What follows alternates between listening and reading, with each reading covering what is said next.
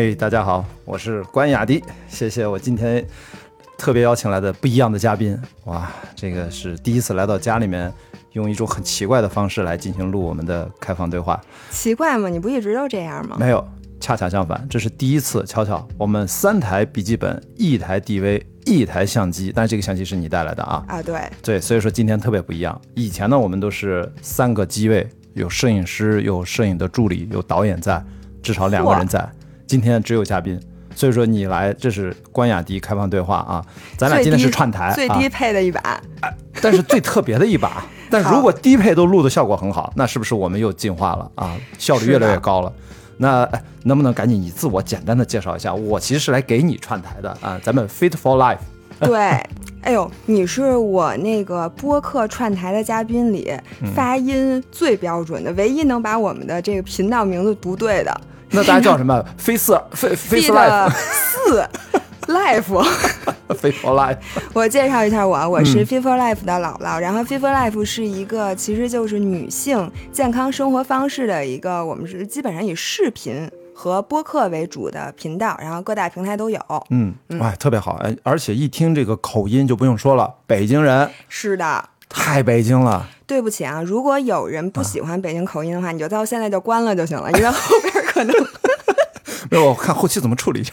呃呃，北京，你能把我改成上海口音吗？那太难了，那个太难了，这个这个这个就不可能啊！我看是在给你配个英文什么的，配个字幕。哎，我们真的有字幕，我们我们关雅迪开放对话是有字幕的啊！哦，太谢谢你了。但是我跟你说，因为我女朋友是北京人，南城的，你哪个区的？我是西城区的。OK，你看这是学习好的啊，一看就是学习巨好。对，然后但是问题是，我们都用过很多语音测试识别字幕的软件，发现我的识别率百分之九十九左右，我女朋友的绝对的连我一半都没有。她在不停的改字幕，就你这北京话要现在的人工语音识别，北京话其实反而不好。那他那个语音软件需要调整，我觉得应该下架。不是，应该是这样，应该出一个呃方言版。呃，然后你看粤语啊，像我们青岛话啊，青岛。也应该也应该能能能识别出来，然后这个北京话也应该可以啊，这是以后给人工智能语音识别提了更高的要求啊。是的，所以甭管有没有字幕吧，咱就开始聊。好，同学们，今天为了见这个关老师啊，我总结了一个巨长无比的这个叫 outline。哎呦呦呦，你看我都给你查都给你给你泡好了。今天咱们这个大红袍啊，然后咱们在端午节之后上班的第一天，我们俩也没闲着。你看咱俩也是上班。这是咱俩的正式工作，对吧？那当然了。好，你看特别认真，还有 outline。我这 outline 和齁老长，齁老长。我特别高兴能成为 Fit for Life 的一个被准备这么充分的 outline 的一个嘉宾啊。对，这这真的特别认真的。因为我为什么要请那个关雅迪老师呢？是因为呃，我最近入坑了这个越野跑。多久？入坑了多久？呃，两个月吧。那是真入坑，太好了！你这就典型的小白的。真白，真白！我现在特别特别白，除了我的，大家如果能看到视频，我的肤色其实已经黑了好几截了。哦，这就算你以前不是那么黑的是吗？我以前特别白，对，但不是因为越野才黑的，是因为路跑和骑车就已经很黑了。对，然后入坑越野之后就更黑了，我现在已经破罐破摔了，就放弃了，基本。那应该进入了一个新的审美的一个方向，是不是跟你以前很白的时候自己感觉也不一样了，是吗？我觉得我就是两个人。完全不一样了哇！对，那然后好，先先听你来啊！我今天我咱俩这个串台，我先来串你这儿，Free for life 啊，嘉宾关雅迪。嘉宾不要老抢话，你这样主持人很难办。我这主持经验也不太丰富，是不是？有我，有我。好，那我先问一下，因为你知道我为什么，我怎么知道你的吗？其实就是因为我入坑越野跑之后，我特别特别想看，就是首先是比赛的实况。就是到底这个叫什么大佬都是怎么参加比赛的？然后这个比赛是什么样的过程？对。然后我其实是在 B 站上一搜，嗯，然后就发现前三个这个 result 基本上就有你的这个雅迪跑世界。哦。然后我一下子就把你基本上第一季、第二季还有零零散散的，我在这里向你提一个要求，嗯你能不能把 B 站的那个名字，你给整理一下，行不行？因为你知道我缓存视频之后，我发现它那个是乱的，有好多缓存了上没缓存下什么的，所以我有的都看的半半拉拉。因为你有的是什么 S E 零九，有的是什么第二季什么，就那个名字都起的不一样。对对对，跟我们的视频是一样的，你知道吗？我们的视频也是基本上找不着，就你想翻以前的什么你都找不着，因为那名字起的很乱。但是呢，我基本上把你这个能看的视频都看了，我觉得这个是其实对我特别重要的一个入坑。哎，我也发现，好像是很多朋友会也会这样的反馈给我，特别是有认识的，也完完全不认识的。大概有两个系列，一个是呃雅迪跑世界第一季、第二季、第三季，分别是十二集、十四集和十八集，这是一个系列。然后就是跑出勇气是一个系列，这个就没有什么编号。呃，比较混乱，什么主题的都有，大概百十来集也有。还有一个关雅迪 Vlog，这个是一百三十多集，这个是有明确序号的，这是第三个系列。你在哪个平台上主要更新？就哪个平台上最全的呀？之前是因为我做了一个不成功的创业公司，然后就做越野跑推广，从一五年年底吧，反正一五年做到一八年年底，然后呢，我们拿了一点点钱啊，天使投资，然后。一直亏钱嘛，后来我说咱别亏了，但是这公司呢，我也不承认，就咱要清算。我觉得，啊，还是这几个创始人啊，算是合伙人，我们就继续有活干活。我们这个公司就暂时冷冻。后来一九年，我这不就去参加克里伯环球帆船赛了嘛？嗯。但是我一直希望这个公司，希望不管是我在做户外运动的推广，还是以后拍电影，我希望这个公司还能够活下去，它有意义。所以说，我们当时用这个公司注册了一些账号，那是可能稍微的，现在回头看有点乱。我觉得以后呢，用我个人的名义把这些值得留下来的内容再重新梳理一遍，再上传一遍。对，对于一个新手来讲，我觉得你所有的内容都是非常非常值得，就是是一个对新手最好的一个叫 orientation，叫什么？就是一个呃，开学了先逛一下。你看大学不都有 orientation 吗？第一周对吧？orientation week 对吧？没错，这种啊。所以呢，我现在就想开始提问了，因为我的这个播客的听众呢，很多是就是我们平时也就是跑跑步，很多女生是为了减肥，比如说入坑了这个路跑，然后现在可能参加一些半马呀、全马的。比赛，然后很多人是因为我这次刚刚入坑了这个越野，我只参加过一个比赛啊，就是莫干山，就是我去找你那次，一起，对，不同组别跑了同样距离啊，对对对对，这个故事一会儿再说。然后呢，我你参加过那么多的比赛，首先你参加过多少场越野比赛？呃。我我觉得，如果把国内算上，那就很多了。如果不算国内的，国外的话，大概三十多场比较难度高的啊，比较经典的一些大家耳熟能详的。其实一部分是肯定是耳熟能详的，还有一些大家肯定都非常不熟悉的。有一些雅迪跑世界拍了，有一些都没拍，因为我的确没有那么多预算，不是每次都带着摄制组跟着我。如果有的时候是我一个人，那可能是那个比赛难度很大，我想专注的去比赛。即使如此，也有可能都完不了赛呢。所以呢，呃，我拍摄大家看到的雅迪跑世界，是我参加国际比赛当中的一部分。哦，所以你能不能给我们挑两个？比如说你参加过的所有这种越野比赛里面啊，咱不区分国内国外。对，你觉得最艰苦的一场，或者是你觉得最还有有没有？比如说你最推荐新手？参加的，对对，你看哪个容易你就说哪个。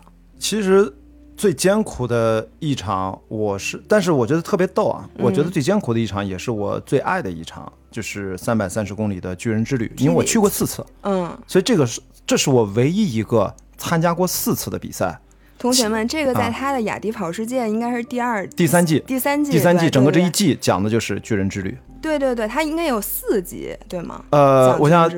呃，巨人之旅呢，其实我的十八集呢分成了两部分，第一部分好像是前七集是讲我参赛的过程，中间因为我救了一个人嘛，就是我参与的。对对对，那个我一会儿要说。是的，然后后面的十一集或者十集吧，是讲的野外急救主题，是我跟孙令野老师分着不同的话题，包括这次甘肃白银的这个五二二事件，很多人第一次听说湿温这个词儿，其实我们在三年前就。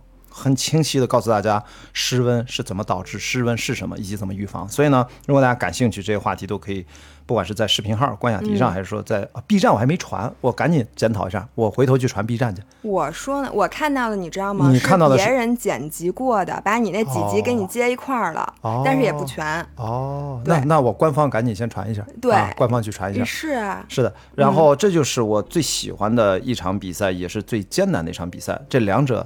看上去很矛盾，但是我也不知道为什么，就是三百三十公里的巨人之旅啊。这个我特别特别能理解，就是我们所有人，其实你最后觉得最难忘的。然后又想再尝试的，往往是那种虐你虐的最惨的那个。我觉得这跟恋爱有点像，这是不是咱们被 PUA 了？看来你是恋爱经历丰富。哎，今天这是个感情节目是吗？啊，对，是越野跑，先放一放。我觉得观众们马上就好奇了。对，你不觉得吗？就是很多时候，就是虐你的那个东西，嗯，和你真正喜欢的那个东西，你会有一个莫名其妙的关系。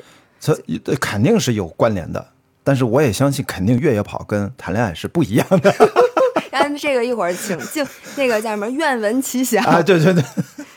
所以说，你说的这个是巨人之旅是一方面，还有一个你刚才问是入门的是吧？就或者说你觉得，比如说像我这样的，我刚刚我我的我有一些路跑的经验，比如说几年的路跑经验。然后我现在呢，我上次莫干山不是参加了三十五公里组吗？是的。然后我完赛的时间大概六个小时多一点，反正非常好，非常好。非常好，没有六个小时就你你说真的，我觉得你跑完就是越野跑啊，完赛就是非常。你有没有受伤？没有，那不就很好吗？所以说，如果你中间摔了一个大口子，弄得特别惨，拉的浑身的伤痕累累，我觉得嗯，你要反思一下，装备不够还是啥。但如果说你在规定的时间，我只呃关门时间之前又没有受伤完赛，我就觉得非常好。这就是我觉得对于入门的跑者，甚至包括我自己，我也是这个要求。嗯，越野跑我没想去拿。名次，或者说，我我想可能表现的比自己之前，不管是训练还是不训练，反正能对自己交代的过去。我觉得中间过程那些风景对我来说意义更大。这个我们只要看过你的节目的人，应该对你这个心态是非常了解的。这个我一会儿就要问你，你怎么有那么大的精神头，还给大家说啊，我现在到了哪儿哪儿意大利什么的 La Lavarina 什么主峰，然后大家看一下。然后那会儿你已经跑了好几天了，我觉得。没没没，那那个对，呃，如果是 Lavarina 的话，那是跑到了第大概一呃八七八十公里的位置吧。在我记得在巨人之旅那里面，你快跑完了之前，还给大家介绍拱门呢。啊，对对对，后面这是一种历史悠久的 拱门，竟然你的状态，然后妆也没花，头发也没乱，眼镜还戴的好好的，也没有那个。你说的那是 Donas，那是一百九十二公里之前，然后进入 Donas 之前，因为的的确确，你看到那个地方是我。下山的时候，它有一条河，有溪水。嗯，我在河边还洗了洗脚，洗了洗脸，溜溜达达。啊，因因为那是一段连续将近三十公里的持续下降，从最高峰上一个大赛段的海拔三千三百米，一直跑到你说那个拱门海拔只有一百三十米，哇，等于连续下降三千米。膝盖还在吗？当时？哎，我跟你说，好多选手就反而是在这个连续下坡的赛段跑出了问题。跑到崩溃，跑到了旧伤复发，或者说就像你说的，关节不只是膝盖啊，可能髋关节、腰都有问题，背也有问题。所以说，绝对不是说越野跑爱跑下坡，真给你来个超长的下坡，很多人反而如果肌肉力量不够好的话，或者跑的姿态不够科学，就会有问题。所以说，下坡反而。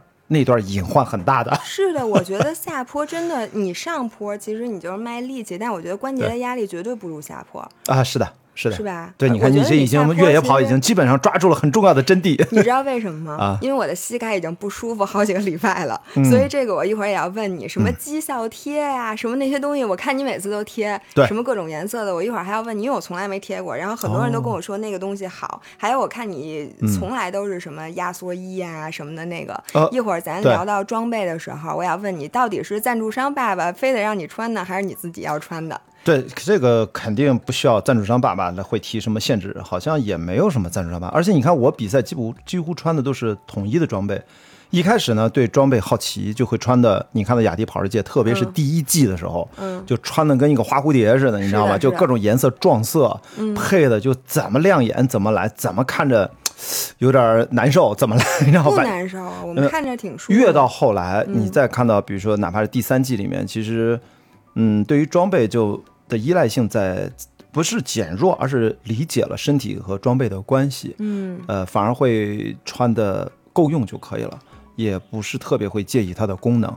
呃，核心的装备功能非常关键，比如说你的冲锋衣，嗯啊，面对这些狂风暴雨，你就要保暖，然后就阻隔这样的，就是你的，就是你有一个空气的隔层能够保暖，然后能够防风很重要。其他的像我们短裤什么的就不会穿特别复杂的。呃，像军人之旅就是普通裤短裤就可以了。我也得让你给我科普一下，因为我光买冲锋衣这个我就买晕了，什么 软壳、硬壳、风壳，什么乱七八糟的，然后有有什么一千多的，还有好几大千的，我就已经已经。已经乱套了，一会儿一会儿一会儿也可以聊到装备这个地方，因为我们今天桌上还摆了几样，反正我都觉得还我觉得非常有特点，一会儿可以跟大家怎么讲一讲。你这是有备而来啊？不是，因为这个是送给你的啊，这个这个这个这个韶音耳机，我跟你说，你你肯定有啊，但是我觉得多送一个有备无患，因为我没有红的。啊，那正好太好了，这个你拿走。因为我才发现，我去年才开始在国内参加比赛，我才发现国内越野跑爱好者非常爱用这款耳机。你发现它市场占有率非常高。对，是的，因为我我骑公路车嘛，然后我们也是带韶音的。哦，所以说它在户外其实就已经对非常非常流行了。我觉得十个人里面差不多得有个三四个。就我我在柴谷唐寺的时候，去年我就站在那展台那儿，我搭了一个台子在那儿做活动，我就看看就是眼前走过去的这几千的参赛选手。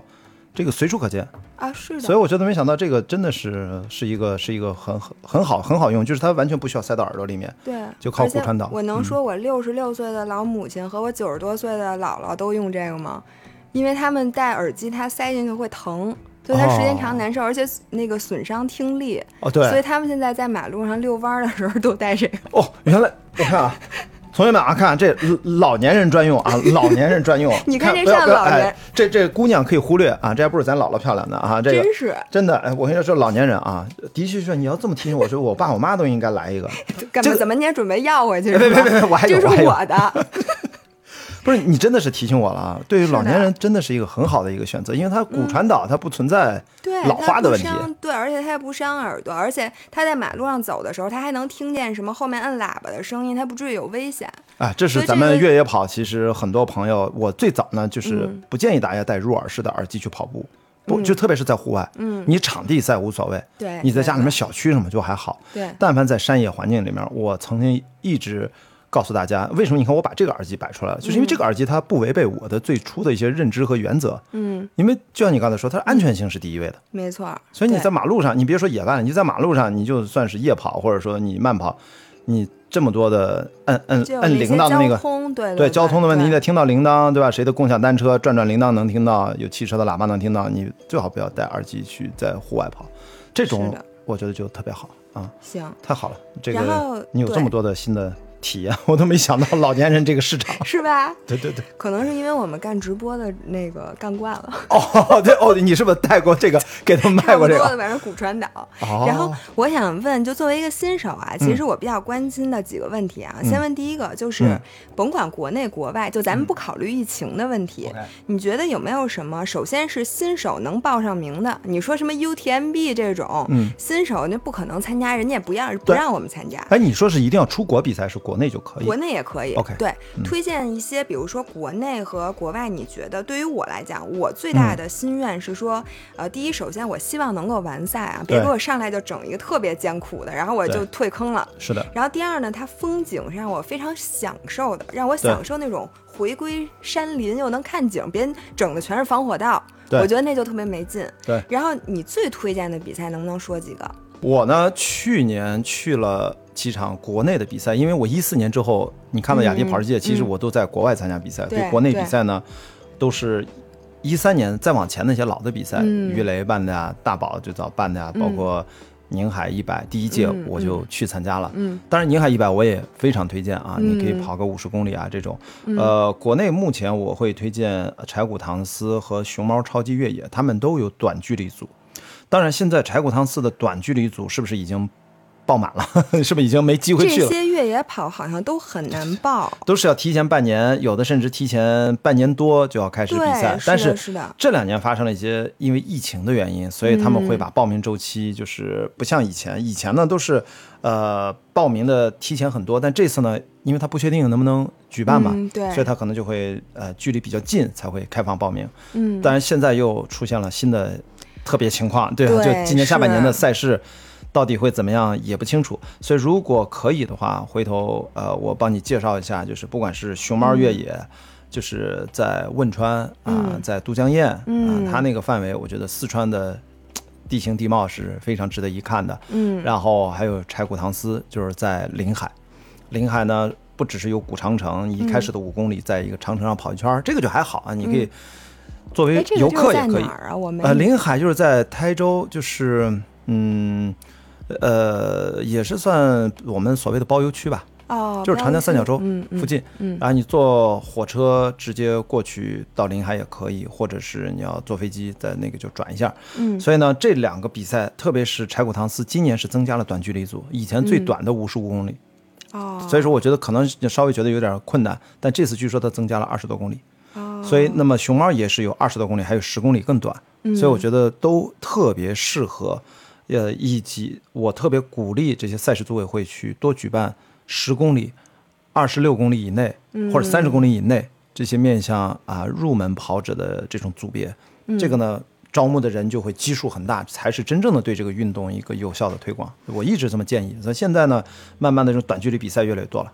对，我也觉得是，因为就像那个，你不希望你第一次参加就那种特别特别痛苦，然后最后就是咬着牙坚持，你也不那么享受了，然后就很多人就会退坑，或者压根儿就因为这个门槛很高就不敢报名。我们还是希望更多的人可以参与到这种比赛。对，因为我真是觉得越野跑对我来讲是一个特别特别，我第一次去就觉得特别好玩。你第一次去就是去莫干山吗？还是去哪儿？我第一次去不是参加比赛，我是。先报了莫干山，是被那个组有组委会给忽悠了，因为他不就无锡会跑嘛，对吧？会跑，就说姥姥，你要不要来一个？说你背靠背马拉松都跑了，说你来个越野吧。然后我什么都不知道，我就报了，然后就开始看你视频嘛。对对对。看你视频之后，我就膨胀了。嗯。我还在想，我说这三十五，我看你这都三百多，这一百多，我我说我这个要不搞个长的？然后人家说别别别别别，你第一次参加，别到那儿就退坑了。说你还报个三十五的吧。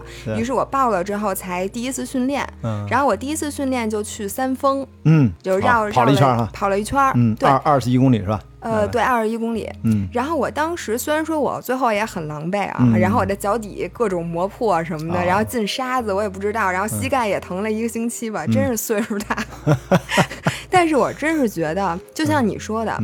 我记得你有一次视频里面说说你觉得越野跑你为什么这么喜欢，是因为让你找到了你小时候在那个山里面奔跑的那个感觉。我觉得虽然我小时候没怎么在山里边跑过，但是我觉得我找到了小时候那种那种快乐，很单纯，对，很纯粹，对。然后我想问你，就那个你拍视频的时候，我看的你那个视频可能已经是一四年。那是比较早，比较比较早的。对，你到现在你喜欢越野跑的原因有没有变化？比如说从最开始到现在，嗯，有没有什么不一样的地方？我其实我我自己其实没有什么特别大的变化，但是我觉得我我讲过几次，讲的不是很多啊。我觉得大家对我其实，比如说肯定对你来说，肯定也会有类似的误会。嗯，你知道类似的误会是指什么？就大家会觉得我是一个特别爱跑步的人。嗯，其实这是一个天大的误会，我从来不爱跑步。啊，真的吗？你不是说奥森修跑道你很兴奋吗？呃呃，当然那个奥森修跑道那又是十年前的事儿了啊。对。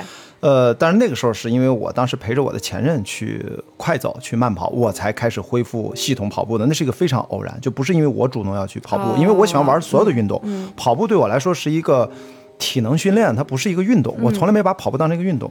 我说最大的误会就是我从来不喜欢跑步本身，我喜欢的是去参加一场又一场的。这种在山野里面的越野跑的比赛，我喜欢的是我在山里面的感觉，啊，我在山里面不断的靠自己的能力，当然也接受一些组委会的帮助啊，咱有补给站对吧？咱别吹牛啊，就是这样能让我持续的在山野里面翻山越岭的，嗯，去看尽所有的目之所及的风景，然后由此带给我的心情和感受，我喜欢的是这个过程，一次又一次，其实这是我的热爱。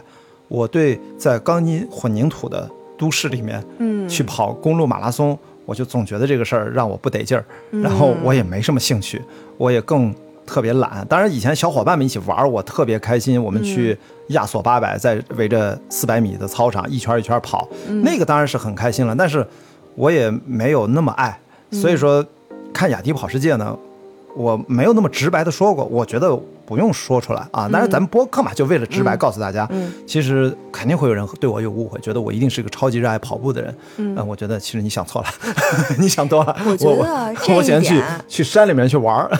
就我觉得这一点其实对很多我我们的粉丝非常重要，是因为很多人呢，他从头就是为为什么要跑步呢？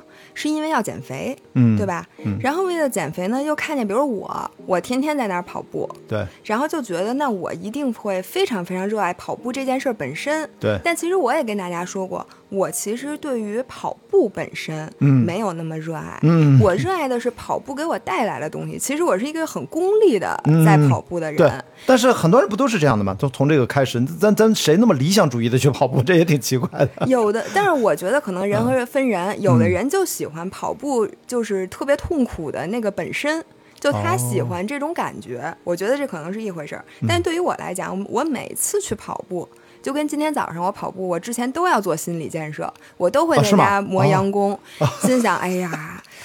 哎呀，你说要不我晚点再跑吧？心想不行，今天晚上还有什么什么什么事儿。然后最后都是别人说八点出门，最后肯定得磨到八点半。然后下楼跑个三公里，觉得哎呦，今天怎么心率这么高啊？哎，今天不行，太热了，别到时候我中暑了什么的。想想想，然后最后总是会需要说服的。OK，对，所以我觉得像你这样的人，其实本身对跑步这件事也没那么热爱。对我，我其实就很少像你这样去坚持去路跑，因为大家经常问我，你雅迪，你一周或者一个月。你的跑量是多少？我觉得对我熟的人已经再也不问我这个问题了，就我也没啥跑量。但是我经常提醒大家，还是要去健身房训练，或者在家里面做一些体能训练。呃，比如说 CrossFit 啊，比如说你哪怕就是去一些健身房做一些阻力的力量训练，哪怕就在家里面做 Burpee 都是特别好的。就是不一定非得跑步。我一直觉得跑步它就是一个选项之一。呃，你应该是。综合训练啊，让身体尽量的，因为我们不是职业运动员，职业运动员叫单项训练，嗯，他们是要把自己那个运动的那个指标的单项练得特别特长，在竞技比赛当中，他才能达到成绩最好，赢了别人。嗯，我们作为普通人，不是职业运动员，我们一定要均衡发展，就是说，我们千万别练的左胳膊比右胳膊粗，对，因为很多网球运动员他一定是对。偏的，他一定不是平等的，但是对他们运动成绩就是好。嗯。啊，有些很多体育单项都是这样，嗯，所以我觉得咱们就跑步，它就是一个，你想活动活动，想喘喘气儿、出出汗，哎，跑步是最简单的，嗯，划船还得有个划船机呢，游泳还得有个游泳池呢，你想啥呢？自行车你有自你有自行车吗？对呀，要什么自行车啊？跑步就是真的就是你想运动了就没有借口的，像你啊，再怎么挣扎，半小时你也下去了，对，你要不然你真的你骑个车你也骑你也骑行对吧？对，而且你还得先把自行车放在你的小汽车上，然后再开一个小时到郊区，然后你才能骑。呵，你这是硬核的哈。对，那你怎么办呀？你要刷共享单车，你不还得花钱吗？跑步不是不用花钱吗？但是这这个共享单车，我觉得一定要注意那个座位得调的特别合适，哎，不然你骑多了，膝盖，哎，对对，关节是一种发力。不太好的话，其实对身体不舒服吧？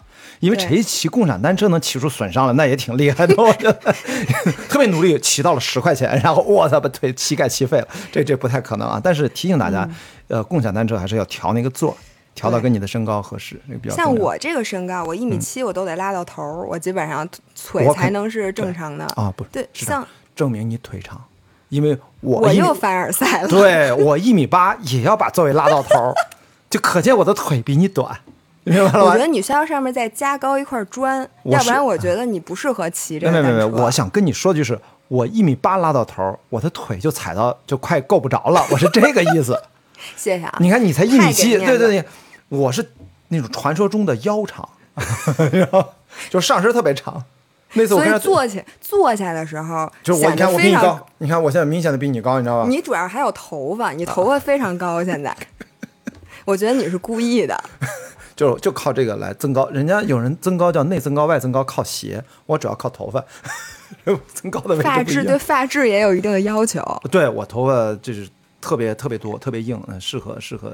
像我这种头发，只能老老实实的趴在头上，典型的跟你相反的细软发质。嗯，所以说这个跑步啊，就跟大家就是你爱不爱，不要太纠结这个事情。然后你爱运动很重要，爱运动很重要，爱不爱跑步，我觉得没有那么重要。所以你知道，你这一句话宽慰了多少人？因为我特别反对跑步邪教，就是经常说我千万不要把我当成关雅迪这种跑步邪教教主。我说我绝对没有那个教，我也不是那个教主，我也反对这个跑步包治百病的这种叫大力丸大法，就跑步什么都能治。但是因为你毛大庆那时候就好朋友嘛，他的确是说这个对抑郁症有好处。我说科学证明了，所以他说的当然是对的。但是千万不要让大家觉得好像我哪儿什么头疼脑热哪不舒服就去跑个步吧，有一定的积极的作用。但是呢，根本性上它跑步只是运动的一种啊，我就这个意思啊。是，然后我还想说就是。其实很多人都说啊，说尝试越野跑，你必须要有一定的路跑基础。我觉得照你这么说，其实对也不对。就它需要有路跑基础，那当然好，当然好。但是如果呢，说你路跑基础不那么稳固，你不不喜欢路跑，我觉得你直接入坑越野跑，没准然后你为了越野跑的一个小目标去再去练力量，再去跑步，你整个心态就会不一样了。对，你知道为什么吗？因为越野跑在国外。大部分的人群，他是从户外山地运动转化来的，跟中国大部分是因为城市马拉松健康发展了二十多年，越野跑很多的人群是从公路跑转化过来的，所以我们中国的越野跑的这种啊，过去十年的发展和海外几十年上百年来的发展，我们的路径是完全不一样的。所以在国外那些人家就是攀岩、山地自行车、越野滑雪，到了夏天。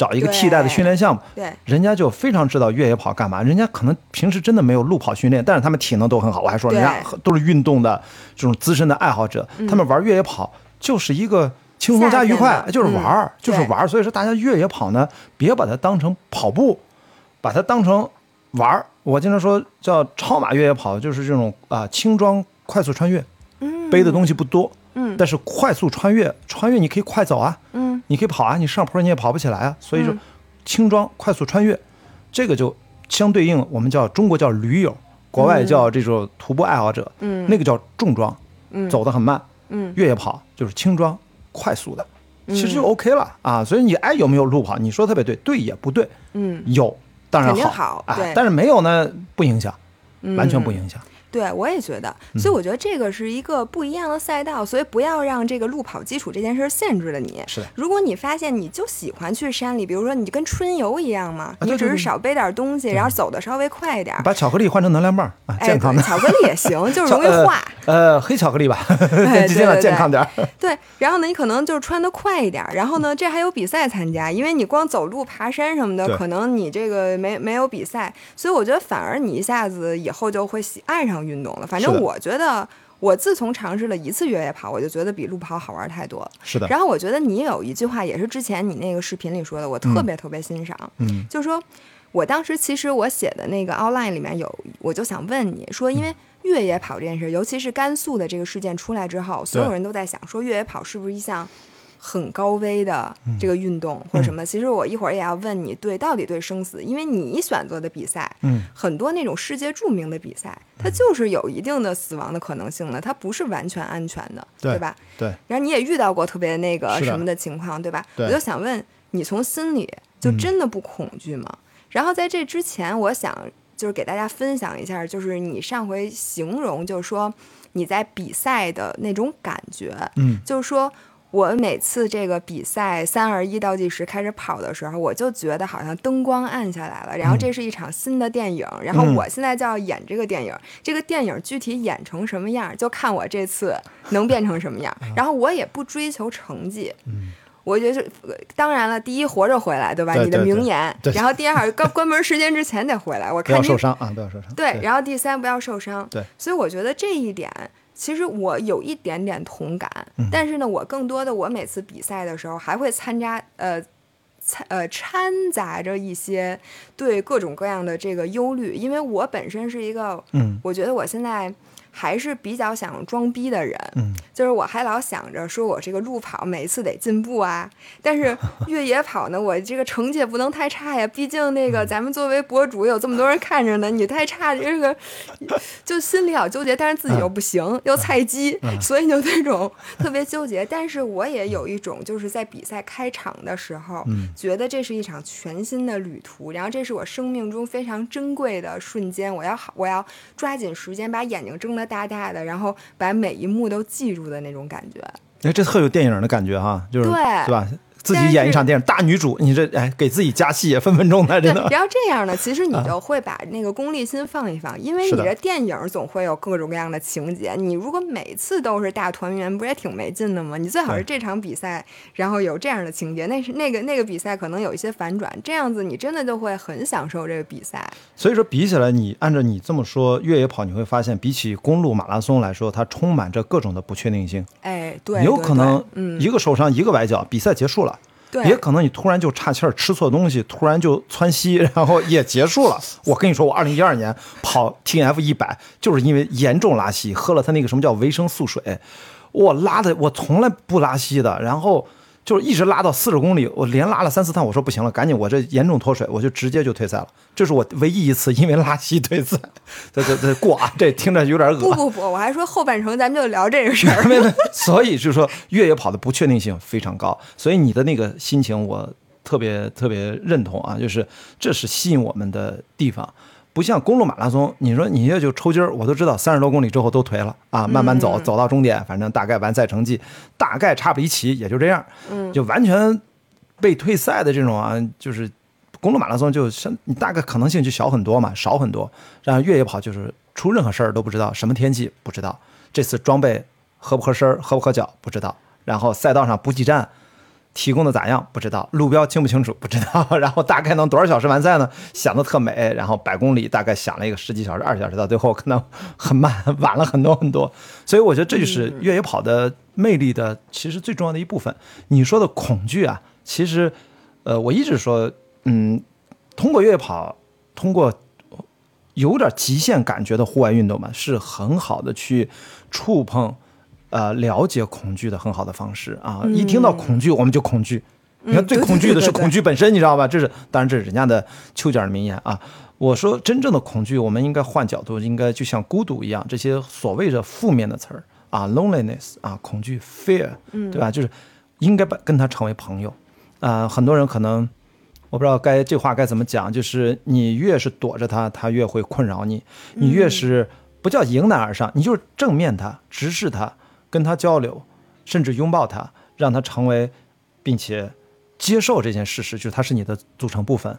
我觉得会有新的感受啊，恐惧会为你所用，恐惧会帮助你协调你的身体状态和精神的注意力，而不会束缚你。因为过于恐惧，变成了呃过度的害怕啊，你可能身体就会僵硬，就不知所措。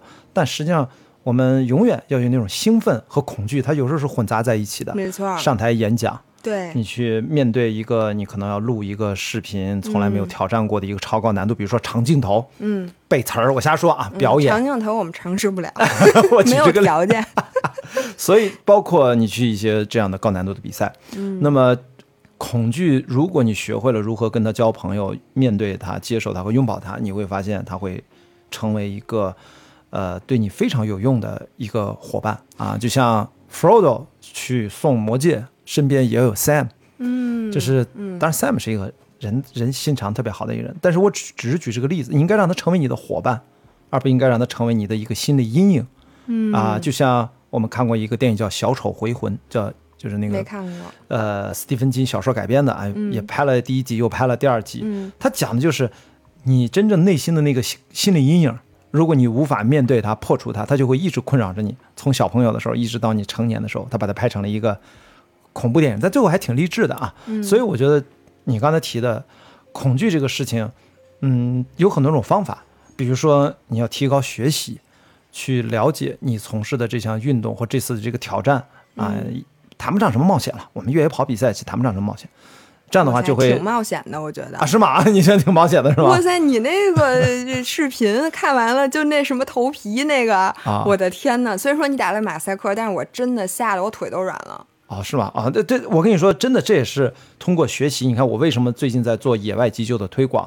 很多时候你要先了解它啊，认知，然后通过训练啊，或者是锻炼，或者是我们就开班学习操作，嗯，然后真正遇到了突发的状况。的的确确，你如果完全没有过训练过，你很多人可能大部分人现场是懵的，对，手足无措。对，哪怕你是理论上知道我这个时候应该给他做什么呢，但是突然好像现场有点惨烈，突然就觉得好像在你的接受度之外，你也身体就僵硬了，就不知道该怎么做了。是的，这些的的确确就是，嗯，就是刚才说恐惧是一部分。如果你不能跟他成为朋友，你就被恐惧所掌握了，然后你就无法及时的去做出正确的行动。我觉得你这个说的特别重要，就是我非常非常的同意，就是你其实是需要把。你上升到下一个空间里去看恐惧这件事儿，你要去看它和你共同，其实和痛苦是一样的。嗯，就像我还想问你一个问题，比如说巨人之旅啊，很多人如果不知道巨人之旅，我说一下，这是一个三百三十公里的比赛，对吧？你是几几天几夜呃，一百五十小时关门嘛，等于六天零六小时。啊，等于就是对，就是你要在一百五十小时之内去完成，同时呢，中间还有几十个打卡点。嗯，还有那种叫 cutting off，cut off 就是 cut off time，关门点，CP 点都有关门的时间。它有些小 CP 点，对，就是没有补给，这个地方就是个打卡点，就专门就是来打卡的。你必须要按照时间，要不然这儿你也撤，因为下一个赛道很难，你必须在规定时间到这儿，你后面才有机会，要不然你后面肯定过不了。它是这样，所以等于你要过很多个坎儿，最后按着规定时间内到达终点，可以完赛。所以你基本上那六天一共睡了大概多久啊？每天睡两小时，就是连续的长睡眠。两小时加上每天中间可能会差个五分钟，不超过十五分钟的打盹儿。如果那一天就是三小时吧，三小时对，然后坚持六天。对，就像这种时候，我觉得呀，就像我们很多的那个粉丝就问，嗯，说首先你在这种。他们当然肯定不会问我这个问题，因为我从来跑的也不不会超过四个小时，我们都是 这个叫什么呀？公路马拉松，也就是这个级别了。但是大家都会问说，你在这么长距离的这个甭管是训练也好，比赛当中，你脑子里都想什么能让你坚持下来？嗯，或者说在你，因为你需要长期的和痛苦。相处，像我们马拉松，也就是最后从三十公里开始到四十二公里，你只最多六个小时嘛，六小时关门了。有些比赛六个半，可能只痛苦一个多小时。对，就他就会问我，你在这一个多小时，就是身体已经完全跑不动了，但是精神就让你一定要到终点的时候，你想什么？我觉得这个问题应该送给你，因为你想啊。六天，嗯，我觉得我基本上正常人，像我，我肯定从三十公里往后那二百七十公里 就一直很痛苦。所以我想问你的问题就是，你刚才说是和恐惧怎么共存？对，那你和这种痛苦是怎么共存的？有没有给大家一些 tips？其实，首先最重要，它不是 tips，它是一个，嗯，怎么说？最重要的科学的规律就是循序渐进。嗯，我当然不是一上来就跑三百三十公里。嗯，我第一次去是二零一四年九月份，那么。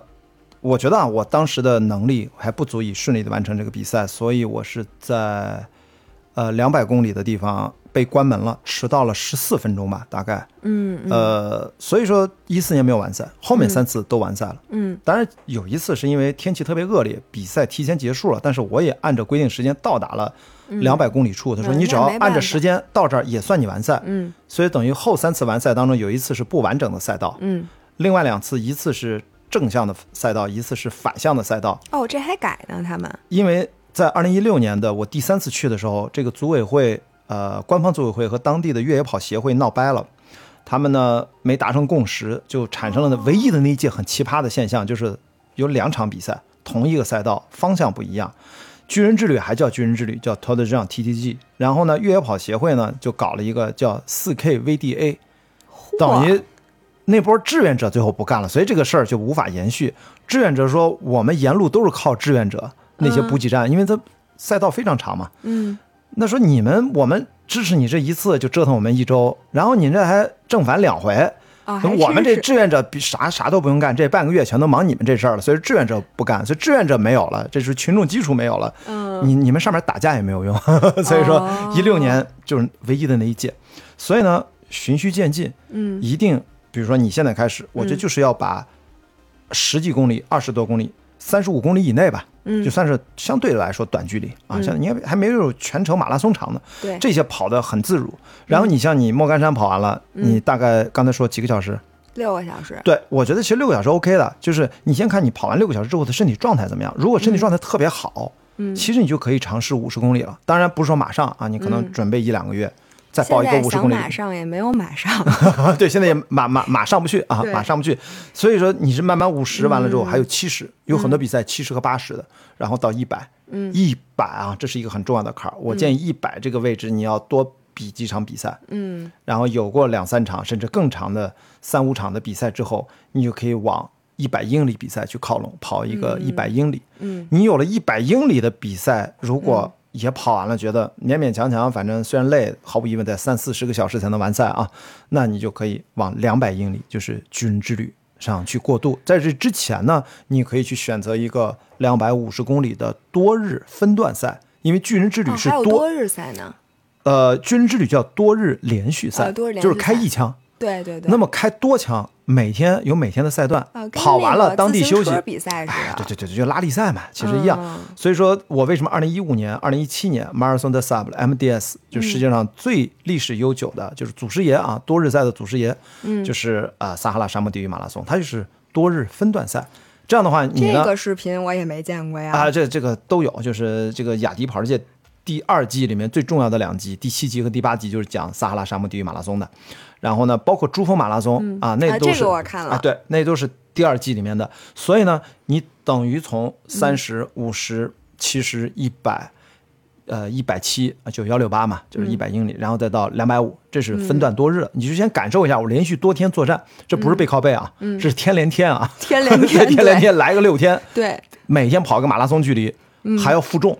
我就要上天了，哎，还要负重啊！你看我那负重了十几公斤的负重，因为它是全程自补给，多日赛是全程不能存包的是吗？没有包存，他只会补给站给你水。那你说他收我报名费，我多亏得慌啊！哇，那报名费可贵了，三千多欧呢。那我交给他这钱，我得我就拿点水。他他给你赛道，给你医疗支持，给你搭个简单的帐篷，其实就干这个。我真的觉得我很生气。我那你跑趟撒哈拉呀？你能去摩洛哥是吧？跑个撒哈拉也行，人家给那也那也是我自己个儿去花钱去的呀。但是他给你有保障嘛？人家哎，直升机好几台啊，当地的国家的军队给你支持，那还要保护你，因为怕一些什么流民骚扰什么的。妈呀！全程这那就跟行军打仗一样。那如果你连这个六天这叫别背靠背，叫天连天，嗯，跑个六天到七天你都没事儿，我觉得你基本上具备了可以去跑。巨人之旅三百三十公里的心理素质，我现在就把这话放下，不可能，绝对不可能。所以我是跟大家讲，我二零一四年第一次去巨人之旅之前，其实都严格的按照我刚才说的完成了这样的一个进阶，只不过是我进阶的速度比较快，因为我二零一二年的五月份第一场十公里的比赛，两个月之后就是。半程的啊，西乌珠穆沁旗的草原马拉松，半程马拉松二十一公里，嗯，然后就马上了四十公里的一个公益的徒步，也是慢跑，嗯，然后就马上了就是全程马拉松，然后就开始跑五十公里越野跑，然后就是二零一二年的十二月，我就去跟朋友组队参加了第一次尝试了异行者百公里，四个人一起的那个慈善赛，在香港，所以你看我等于是在半年的时间。八个月吧，五月份到十一月份，呃呃六七个月，我就从十公里完成了我的第一个一百公里，然后后面从一三年就参加了很多场的一百公里，还有呃类似吧，按照我刚才进度，然后我一三年的八月份就参加了极地长征冰岛的两百五十公里，等于我就参加了什么天连天 这种，所以你看我到后面，所以说我到一三年我参加很多，到一四年我就九月份我就觉得我可以去军人之旅，但实际上我的能力可能还不够。啊，或者经验不足，我在这里就需要打断一下了。你为什么能进步如此神速呢？其实，你小时候受到过什么挫折？谁虐待你了，让你如此能扛，如此抗造？哎，所以你说这个痛苦呢？我觉得，呃，可能因为痛苦也伴随着痛苦以外的可能某种开心，可能某些化学元素大脑分泌，因为会刺激很多分泌很多新的化学元素，不只是呃。就多巴胺这些东西还有很多啊，内啡肽、催产素啊等等各种。催产素，啊，都都好像好好像是是的。催产素不是孕孕妇？呃，就是大脑有一种好像是叫那个词儿，就是男性也可以体会不是，它是叫它不是指女性的那个怀孕的那个催产，就是叫叫什么？反正是 有，因为有很多种，我还叫不上的名字啊，因为看了很多书都忘记了。嗯，其实那些是你能够感觉到大脑实际上。你在发生一些变化，可能你感知的边界啊等等，这些东西都是你能够说服自己，因为那些痛苦啊，其实它它其实会还会反复的变化，你也觉得挺有趣的。比如如果只是酸胀痛这种，你就麻木了，因为它太单一了，太单调了。但它会产生不同的角度的疼痛。你其实也是要跟它去感受，感受自己的身体的变化，一定要知道哪些是危险的信号。比如说有特别针刺一样的痛，我经常就说这是特别，呃，特别关键的，呃，警示的信号。疼痛对吧？对，你要特别小心。如果针刺，比如说膝盖，任何任何身体位置出现了像针扎一样的刺痛，你要特别。当然，我说的不是蚊虫叮咬那种刺痛，就是突然的身体里面，你一定要特别小心啊。呃，要不就是关节、骨骼，或者说哪儿啊韧带等等等等，要神经性的问题，要不然就是可能内脏哪儿出现了。急性的病变，所以说如果只是那种酸胀，然后疲惫那种，那个就就还好。那你你先说，就是你如何和这种酸胀和比如说特别特别疲惫，嗯，这种感觉共处那么长时间？实际上你完全不是靠什么技巧，就是靠你怎么说呢？就是我们经常说一个词儿叫跑崩溃了，对吧？你肯定听说过跑崩了嘛？我们叫就跑崩了，就是跑崩溃了的意思。嗯，一种是叫呃体能。体能崩溃，身体上的崩溃，就肌肉不工作了。另外一种呢，就是是要心理崩溃，精神层面上，我我我我我彻底的跑不了了。嗯，这两种崩溃呢是性质很不一样，但是应对的方法反而都是一样的。嗯，你该吃吃，该睡睡，该休息休息，然后该哭哭，该闹闹，该撒泼打滚都可以。但是呢，要来得快去得快，就是让它尽情的释放。你。肌肉锁死了，像石头一样硬，怎么办？废话，赶紧坐下，赶紧按摩呀！嗯拿这个肘自己对这个骨四这块儿，嘎嘎嘎，就那么来回压，就像盲人按摩手法一样嘛。你自己给自己给自己，就来，你也知道着急没有用啊！你说明你你这个训练不到位，你这个今天这个强度太大，超过了你的肌肉承受范围，你就特别冷静下来啊，深呼吸，然后去做按摩休息。一般五分钟不够，十分钟，十分钟不半小时，半小时不够。被退赛了，那你就退赛吧，说明你这不能完赛，就这样。那么如果是精神崩溃了呢，也是睡觉、休息、吃饭、补给，眯一会儿，心情就好了。如果这种心情不好，你哭呀、喊呀、闹、打滚都可以，只要别妨碍别人就行了。基本上就是让 真的，你非要拉人跳楼那不行啊！你说啊不行，你跳我只能跳崖啊，就跳崖这都不行啊！你你就不要妨害别人。但是我想说的就是别压抑自己啊，疼痛来的时候不要尝试去压抑，而是去感受它。去倾听它，哪些是正常的，一些一些基本上就是应激反应啊，那就这跑多了肯定脚会胀，对吧？嗯。但是哪些是有问题的？比如说要起泡了，觉得这个位置不对，赶紧把袜子穿来看一看，怎么弄？贴个胶布还是怎么样？预防还是该抹点凡士林还是怎么样？嗯。就要预防，别等着这个事儿爆发出来。那么你经历过很多次的崩溃，无论是刚才说的哪一种，我们经常说一句话叫“崩崩就习惯了”，就这样。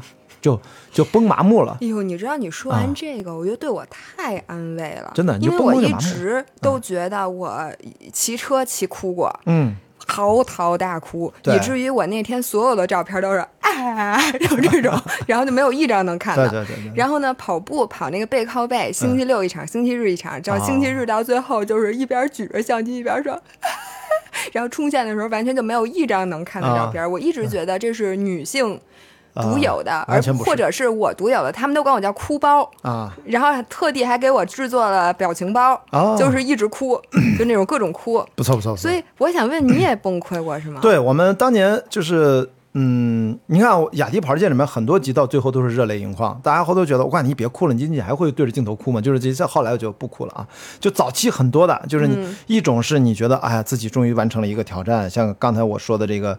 呃，撒哈拉沙漠地狱马拉松，二零一五年的时候，就那到了结束最后一个赛段冲的，哎，我那次那年成绩还可以，一千五百人参赛，我就跑了个大概四百名左右。哇塞，那相当可以。其实无所谓，因为都是业余跑者嘛，因为精英选手基本就是前五十都是精英选手，人家你争我夺的啊，就是呃再往五十名往后，一百名往后，基本上就是那种业余爱好跑的还不错的。不要谦虚，不要谦虚。这其实也没啥，你看我这水平都能跑到那个那那一年能跑到四百，所以说国内精英选手跑一般都是能跑到。前一百是肯定的，能跑到前五十基本上。但是真正顶尖高手那就非常难了，因为他们都是当地的摩洛哥的本地选手。嗯，呃，三十多年了，男子选手从来冠军没有旁落给摩洛哥以外的选手过，一直是他们垄断。他们当地在沙漠的那种跑法，你你真的拼不过他们。是你也不在沙漠，对，不熟悉，你你很难练。女选手啊，就是没有那么强。啊，可能跟他们整个女选手整体可能是不是男女还是没有那么。摩洛哥这个文化可能本身女生对，就是我就是男女没有那么平等啊，有可能。所以说呃，海外的这个女选手经常就是拿冠军，但男的不可能。所以呢，在这种情况下，我就说你其实是要经过反复的这样的崩溃啊，然后你就拥抱他，该哭哭，该闹闹。到后来你会发现，你像你，你再来几回，可能明年咱俩如果再再你如果。未来十二月，你参加了很多场比赛，你也经历了几次崩溃之后，可能明年咱俩再录播客的时候，你会发现，哦，其实现在回想起来没什么啊，这是成长啊，就是。那还有一个问题，就是有的时候你觉得吧，比如说我第一次参加马拉松的时候，我激动的要死要活的，巨激动，对，然后跑完了之后赶紧。什么都别说啊，先发朋友圈，先先晒这 P 图照片，对对吧？对对。现在呢，我跑完马之后非常平静，我想也算了，甭今天也不不发圈了，就算我 PB 了，我也觉得无所谓。就发个微信运动步数就完了啊！微信运动大家一看啊，这小子今天又去跑马拉松了，也没有什么，大家也都没有那么。对对。那你到现在你还有之前那种热情吗？就是你的热爱程度有没有减少呢？我，所以我这又回到刚才那个问题啊，就是如果我热爱的是跑步，可能就会有问题。或者你热爱的是成绩啊？对，就是因为我热爱的从来就是一段又一段的旅程，路上的感受，而显然在于旅程每次都不一样。嗯，感受同一个比赛也完全不一样，因为你每次睡觉的点不一样。特简单，真的，你这次跑得快，我巨人之旅，我跟你说，你每每次比赛看到的风景其实可能会差别很大的。嗯，因为天气，天气有可能你你跑到那儿的速度你。你正常要睡觉，你可能天黑跑过的路段，这次你跑得快了，你天亮就看到了，你都没见过，哎，怎么跟没来过一样？哦，对，上次是来这儿是天黑，啥都没见着，所以它是不一样的，哪怕就是同一条赛道。所以呢，我说，因为每一次旅程不一样，每次看到的风景和产生的心情也不同，对，所以我觉得就不会对我说，是不是还会疲惫？说，哎呀，没什么可说的，没什么，就我的朋友圈永远有的发，就这么着吧。对，你要是你看你你你一旦陷入到了这个。成绩我们经常叫 PB，对吧？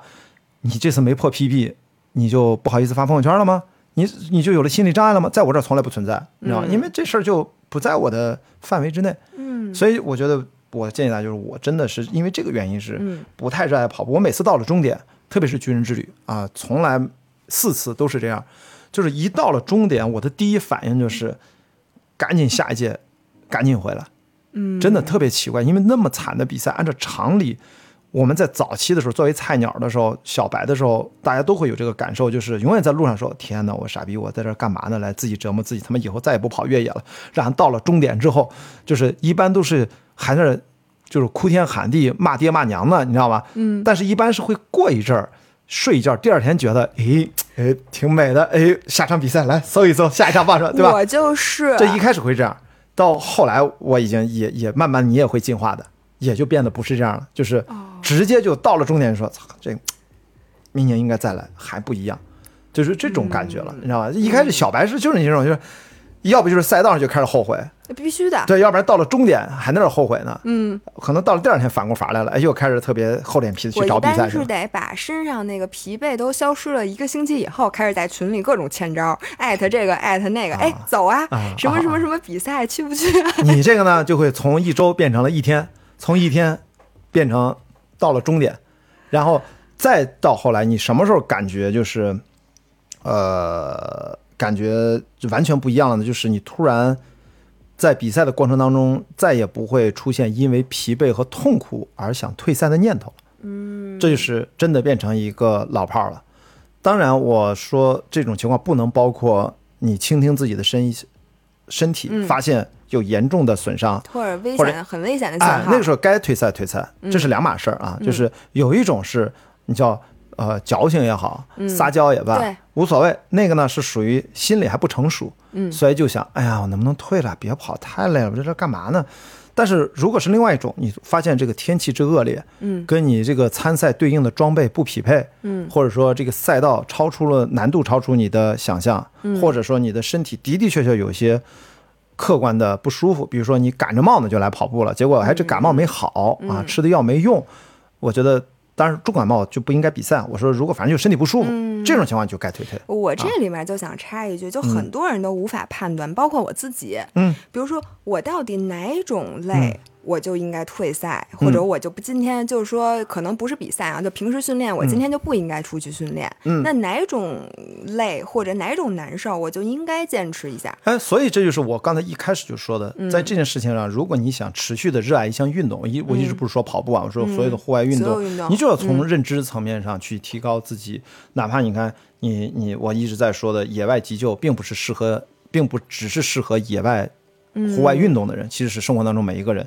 你有了一套系统的认知之后，你就会判断自己身体出现的任何的状况，紧急不紧急，严重不严重，是不是需要马上去医院，还是没啥事儿。哪怕自己磕磕碰碰，其实都能判断了。所以然后啊，才说就是你变成一个真正的老鸟，就是你在户外你会发现，你经历了很多次的崩溃是必经之路。我担心的反而是那种，但那种人也几乎不存在，就从来没有崩溃过。除非你是超级天才，怎么跑都不累的那种。但是你万一真崩溃了一次，你可能真的就就以为自己真的要死了。崩溃其实精神崩溃代表什么呢？具体的体现就是，天哪，我要死了，我要死了，我我这次不行了，我肯定完不了赛了，就是全是负面的、消极的念头。但是这里面的确混杂着一种可能性，比如身体已经给了你信号，哎，你可能真的不行了。所以，所以这是你需要通过学习。你一开始呢，你会害怕。就是你会发现，哎呀，我怎么喘成这样？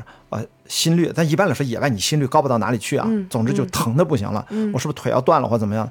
注意你是哪种疼，你也就知道这种疼不是我跑步姿态有问题，就是过度疲劳啊，或者膝盖过热，赶紧要降温。其实其实没事儿，你像我们跑三百多公里，膝盖从来不会有问题，这是大家一个常识的认知的问题。这怎么回事？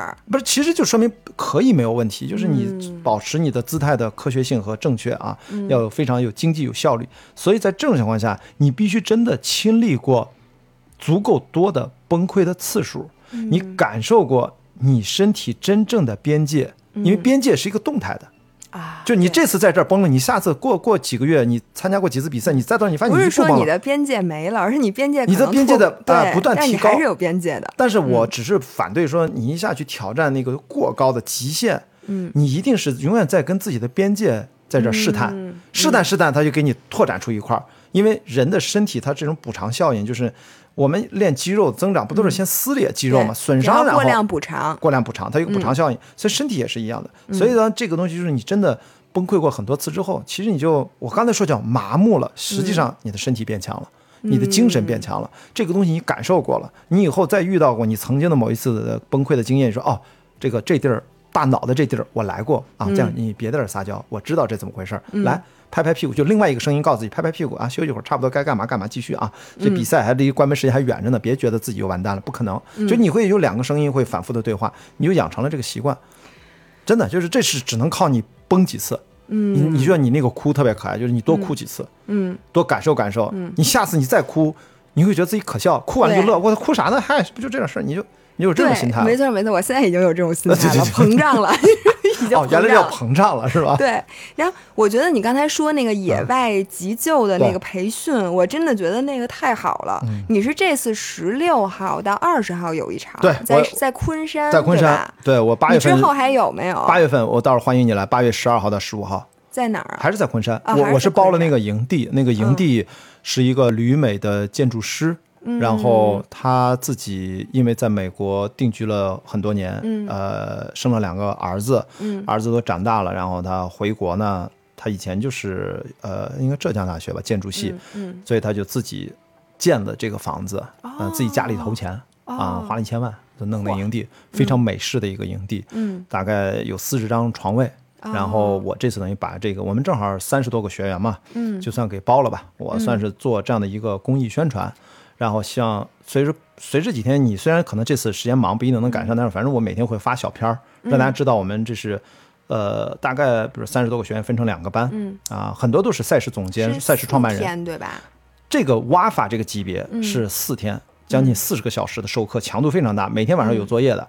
那么，像国际野外医学协会 WMAI 这个组织，它系统的销售有那种一天的 workshop，就一天给你制造一些简单的操作、简单的原理，讲得很快。嗯。然后还有两天的叫 WFA，就是就是两天的一个资质，也会给你发一个呃资质，就是你得花花钱了，就是还好。呃，到四天就是挖法，然后再学完这四天，如果你还想进阶学呢，叫叫 bridge，叫过桥课，叫 WFA。过桥课，你如果再过四天又毕业了呢，就是拿到的是叫野外第一响应人这样的一个资质，叫 Wilderness First Response。嗯，就是这个一基本上就在国内能学到最高级别了，也是三年有效。你每三年要重新学一次，再交一次钱。嗯，当然听上去啊，是不是人家国际的这样的一个组织想来赚钱？什么你也可以这么认为，但实际上呢，我觉得哪怕就是你公开报名啊，咱就挖发这个课，学费是四千块。嗯，四个整天四十个小时，就是一天呢，也就一千块钱，真不贵。我觉得你目前在市场上，你随便找一个学钢琴、学英语的老师，要上给你上四天四十个小时的强化训练课，你说你得花多少钱？那一小时多少钱？所以说，我觉得呢，就是这个价格，首先肯定不能说便宜，嗯，但是对于现在更多的人，在我这次推广的经验当中，我觉得是很多人，呃，报名费是一个门槛儿。其实正更重要，他是愿不愿意有这个意识，拿出四个完整的嗯时间，四天完整的时间来进行一个封闭式的学习。学习的是野外的生存，呃，其实不是生存，呃，它就是野外急救，就是关乎于我们什么，比如说啊，什么叫野外环境啊？你听着好像是不是在山里面？其实不是这样的。一上来第一堂课就跟你讲，野外叫野外，什么叫野外？野外是指你现在用任何的交通工具，嗯嗯，在九十分钟之内。都无法抵达具有高级生命支持资源的场所，都叫野外环境。高级生命支持就当然医院就算是高级生命支持，当然比如说有专业的救护车等等等等。嗯，所以它是在这种环境下叫野外。比如你是在一个城市环境当中，可能你是比较偏的一个一个一个开发区或者什么，附近刚好医院还没建好。我举这个例子，你好像是在城市里面，嗯，也不是荒郊野外，但是你其实符合野外的条件。哎，我觉得这个特别重要。这个其实是，比如说你自己出去玩儿，对，去徒步或者什么的，你如何判断你现在风险的等级？对，你就首先你上山之前，你得看一下你附近的医疗设设施。你要先看自身的资源，对，环境的资源和自身的资源。九十分钟能到一个诊所或者医院？如果不能到，你这个基本上就需要做不同的准备了，对，对吧？是的，你要做好，就是你得扛，能不能扛多久？所以我们的野外急救是说。在正式的医疗资源抵达之前，我们要在最短的时间内进行它最准确、最有效的判断和处置。注意，我们不是诊断，我们不是医生，所以说你没有任何医学背景。像我最早学的时候，我也是，这是最好的。嗯，其实最难教的是那些医生，因为他们待惯了，固定思维了。因为而且他们这个固定思维是长期在高级生命支持环境下，就是在医院环境下，要什么药，要什么呼吸机，要什么给什么，没有野外啥都没有。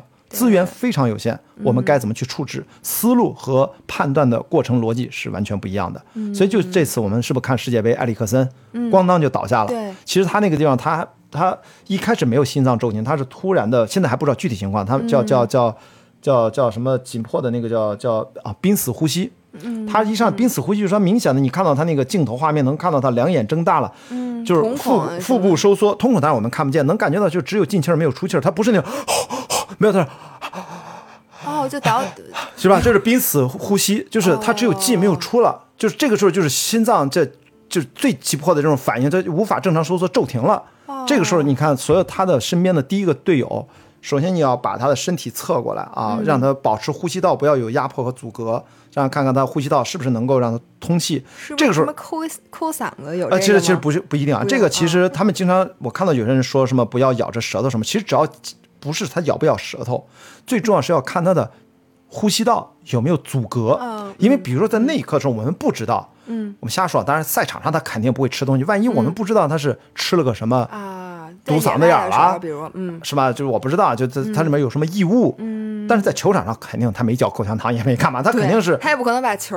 哎呀，那不可能嘛！就是所以在那种情况下，一就是保持一个。他首先不会有什么颈椎伤，没有什么冲击嘛，所以让他侧面，然后呼吸道畅通。突然看到还是叫濒死呼吸，无法进行我们叫叫叫氧合和灌注，对吧？氧合就是你的呼吸通畅，氧合出现了问题，所以说，当然第二波专业就是第一波是他对医上了，第二波拎着担架那帮上来，拿着 AED 就来了，所以赶紧进行了 CPR，嗯，CPR 之后给他进行了 AED 的除颤，嗯啊，所以就把他救过来了。所以这个是操作是非常准确的，而且呢。毕竟啊，足球赛场上是一个封闭场地，有非常的完善的医疗支持，并且大家都快速响应，人都特别专业。人家也有 AED，就顺手就能拿过来那种。大家要知道，我们经常就说天天就要学 CPR，其实大家都知道，在野外环境下，如果你没有那种便携的 AED 带在身上。大不大概率啊，如果你是心源性的，就是你比如天天先天心脏病什么这种，你 CPR 只靠胸外按压，概率不是不是很大。实际上在野外环境都是这样啊。真正的如果或者说如果你能够一直按按二三十分钟，等救护车来了能够接受，因为 CPR 在野外环境下一旦开始启动了，嗯，是不能停的，你知道吗？哦，真的？是的。那累死了，所以有人所以要接力啊。哦，接力。所以如果说有人要不会，你把人肋骨，比如说摁首先大概率 CPR 都会有肋骨的骨折。嗯啊，这其实是这个连带性损伤。那个假人儿，然后那个之前我学 CPR 的时候，然后人家就说你这个按的肯定是肋骨肯定保不住了那种。呃，实际上就是因为如果。不管会不会按这个肋骨可能会被压折，这是一个连带性损伤。但是只要能把你救回来，这些肋骨损伤接好就还好，就是它不是一个致命性的。你在那个时候你顾不上这个了啊。首先我们要看叫风险收益比，这是最重要的一个评评判标准。所以你是要基本上来说，如果我们明知道短时间内不会有救护车来，到不了这个地方，一般来说不会低于三十到三十五分钟，就要一直按。然后，当然有些人还按到九十分钟的也有，就是因为比如说他亲人他不不想放弃，就一直按一直按一直按。但基本上我们好像应该是要不能低于三三十分钟，然后你才能确认他心脏一心跳一直没有才能放弃。这个这些知识我觉得太关键了，是的。而且你当时学了嘛，就是你那个那个头皮掀起来那个人，那个首先要看出血点，我们氧合灌注那个就是灌注的问题，就是他有没有大出血。第一要看这。当时那个经历那场事件的时候，你之前学过这个 WFA 吗？我学过好几轮了。那一那一次呢，刚好我还把孙立岩老师在开赛之前，我把他拉过来，就是把我们所有的要点能想到的，结合越野跑相关的，还都聊了一遍，还演练了一遍。所以说我是手正热，记忆更清晰呢。结果突然就前面一声啊，就是听见就前面，因为我们就离我很近。对，我先给大家解释一下啊，这个是关老师参加是巨人之旅。二零一八年，我第四次去巨人之旅。巨人之旅的时候，你是走到没走多长时间？没有没有没有，那个比赛是第一天晚上，比赛进行到第十四个小时，对，凌晨两三点的时候。然后他身边有一个人在我前面吧，跌落了山崖。那段下坡特别陡，两侧呢都是那种夜里。啊，对，凌晨两三点，因为那是三座大山，第一个大补给站五十多公里有一个大补给站，因为我们一共六个大补给站嘛。嗯。那么三座大山，那是最后一座大山，大下坡，特别陡，下到底就是第一个叫 Life Base 的大补给站，你可以睡觉了啊。所以呢，因为赛道非常难，所以你看我跑到那儿都十几个小时了。嗯。基本上那个下坡技术性难度非常高，然后又是连续下坡，大家都是比较累。嗯，容易出现事故。那天晚上，我后来知道，不是我们这一起，其实好多人都摔下去了。然后还有一个摔断了胳膊，胳膊都出来了，那骨头都骨折了。就就是你有一个男说说他的老婆是吗？呃，是我跑到后面两百多公里了吧，遇到了一个从哪个北欧哪个国家来的一个护士，一女的，我追上她，我们俩闲聊天。哦，对对对，我看到那个。他就跟我说，他也 救了一人。然后我们俩一问，哇！嗨，是一个赛道，就是在同一晚上，嗯，大家时间可能相隔一两个小时，反正没碰到一起，嗯，但他那个就直接包扎包扎就送到下面，就还能自己走，我那个是自己走不了了，他已经那个意识不清醒了。他是石头把他的头他滚下去了，他整个割了下来，搓的嘛，就是搓的。他我们发现他的时候，他是坡，脸朝下，头朝下，趴在这儿，就是他现在意识只能到我们叫 AVPU，他可能大概只是对声音有所反应，awareness。pain 啊呃 voice pain，然后就是 unconscious，所以 AVPU。所以你你先问他，就哎 OK，你怎么样怎么样啊？他看你对声音有没有反应，嗯，就他现在对声音是有反应的啊，就还好，但是他说不了话了，就意识不清醒了，所以不能算是 awareness，肯定是刚刚就嗯哼哼嗯嗯嗯哼哼，他能听到，就是到后来他慢慢意识清醒了，他想自己撑起来，我说你别动了，我说等我们的急救急救队员来。是吧？给他做了一些完整的 brief。我主要是第一就是给他清洗伤口，嗯，给他要止血。但是注意头皮这块，不管割的那么严重啊，翻开了这种啊，就是它里面都能看到。头皮下面的组织、草什么的在这儿弄，对一般人就像你这样，可能就是没了。我旁边几个大叔都不知道该怎么办。如果是我，我直接就晕过去了，肯定啊，我就躺他边上了，估计 真的。不是，我们有一个西班牙的选手啊，反正我也不知道他是谁。我们跟我一起救的我都没记住，有两个人名我还记住了，我还写了文章。其他几个人我都不知道他们叫啥。有一个西班牙哥们儿就就有点愣了，就是有点看着现场都是血啊什么的，他就靠在那个石头那儿。他就紧张过度，后来我们才知道他是肌肉锁死了，就是他从那个赛道上走下来，大概几十米吧。嗯。他也很累，你知道吗？所以他特好心，但下来之后他就不能动了。后来我们把那人送走了，两个男的一起对他那个大腿，两个人一起拿这个肘给他在那捋，咔咔就是你能摸他那个腿已经僵死了，僵死了，所以咔咔咔，然后他就晃，Thank you，Thank you，就是在他西班牙选手，就是这特好心。所以我们经常就说，野外急救呢，首先要照顾自己的安全。嗯，你在那种这么艰难的、不好的那个直着站都很难的一个赛道斜坡上。嗯，你如果自己也不太行了，你最好就别掺和，要不然我们还要救你。我肯定就是属于那种，最好就别让我看见。对对对，但是我因为当时我们不知道发生了什么，所以我第一反应听到了就是 somebody need help，就是 somebody falling down，就是有人摔下去了。哇，我说赶紧，谁知道反正看能干点啥？第一反应先拿出 GoPro 先开机。没错，你知道吗？你这全过程我就听见你这个，我就觉得，哎。他肯定刚刚是不是刚回完炉？那个野外生野外的那个急救的，对，我觉得这个真的非常重要。这是你遇到最危险的一个事件呃，就是我参与的全程的救助的一个过程，大概花了一个多小时。我们等到了几波救援都到了，呃，就直升飞机没来，我们没等到直升飞机，因为我们还要比赛，我们就觉得自己可能要被关门了，我们得赶紧赶到下面那个大站，还是跟做好了工作人员做解释的准备。我把这三四个跟我一起救人的拿着 GoPro 把他们的号码布都拍了一下，我说你们万一。谁怎么着了？我这有证据，咱们是参加救援的，耽误。应该给我们加点时间，对吧？其实倒不用加时间，就是万一我们被关门了，因为我们也不知道后面离终点还有多远啊。万一被关门了，我们可以申辩。我们不是说因为跑得慢，我们是参与救援了，但是还好，我们都在关门时间都过去了。我觉得最后让你上台，我觉得特别。我作为那个中国人，我觉得你给中国人长脸了。哎，因为对，但是后面有个老法法国人老老头就不高兴，就说为什么你上台没叫我们上台？我操，我这又不是我叫的，我。你这是我觉得你 全程主导了这个救援，其他人都是搭把手的，还说是啊，我那个打不电话没信号什么的 都是这不都是听你的？我觉得这个太关键了，所以这为什么我看完你那个视频，我就觉得下回就是如果我能赶上的时候，我一定要去参加一下。对我我是建议啊，就是真的听咱们播客的这些朋友们，就是嗯，其实跟你玩不玩户外运动真的没有关系，你就是在家里面，就此时此刻，我经常问一句话，我说谁家里面没有个老人孩子？嗯，你在家里面，就算救护车现在就是打幺二零都很方便。嗯，你咣当，你家里面的老人摔一跤、磕一下，突然晕倒，或者是我不知道，随便就老人病多嘛，对，或者小朋友一个冒失，咵咔不知道磕着哪那么就就真的就是太多了。应用的场景绝对不只是在户外，而是应对突发状况。你这么一说，我觉得以北京的交通情况，到处都算野外。对，不是你 车祸很正常。你咣当，你看一人，就真的，你是不是上去看一看？当然，我现在啊因为虽然中国有那个好人法，我都是建议，比如说，如果你上了这课，真正遇到什么状况，我永远第一反应什么呢？比如如果身边找一人，开个记录的。对，你要拿个手机先开，你也现场判断情况，一周边环境安不安全啊？因为我们叫首要评估、次要评估先看，然后可以的话，你阻拦一下啊，注意车交通，然后万一出车祸现场，你看你是否。适合你参与和介入，嗯啊，比如真的第一时间突发，你是不是人还卡在车里面，已经着火，你能不能把人救出来？还是说他在那有没有呼吸，能不能给他简单处置一下，等着救护车来？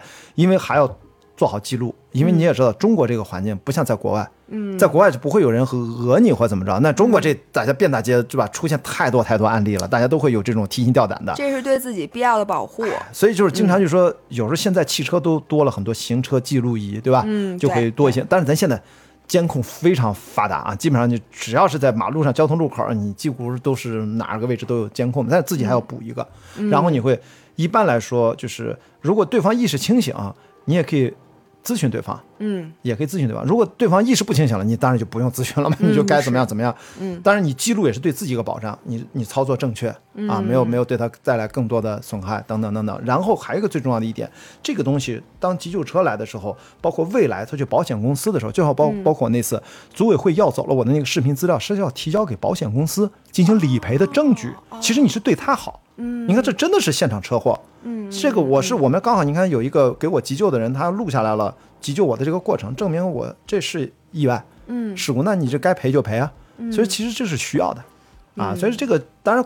哇塞，这我根本就想不到，你知道吗？这个必须得你事先学过，然后你这个感性就是理性思维战胜了这个感性思维，是的，而且你必须得练过。你说我刚学，你一会儿就忘了。还有一个我唯唯一一个做错的事情，做的不规范的事情，就是我没有及时的戴上防水手套，就是弄得我一手血。哦，所以这个是有呃不安全隐患的。那个血，如果你手上有伤，不是万一他是艾滋病患者，或者他有传染疾病、血液性的传染疾病，那你其实可能你就会感被感染的风险。但是你不是没有防水？其实是啊，我那次背了，但是脑子没反应过来。其实我背包里面有，我买了特别贵的。哎，对对对，你说什么？场景就特别贵。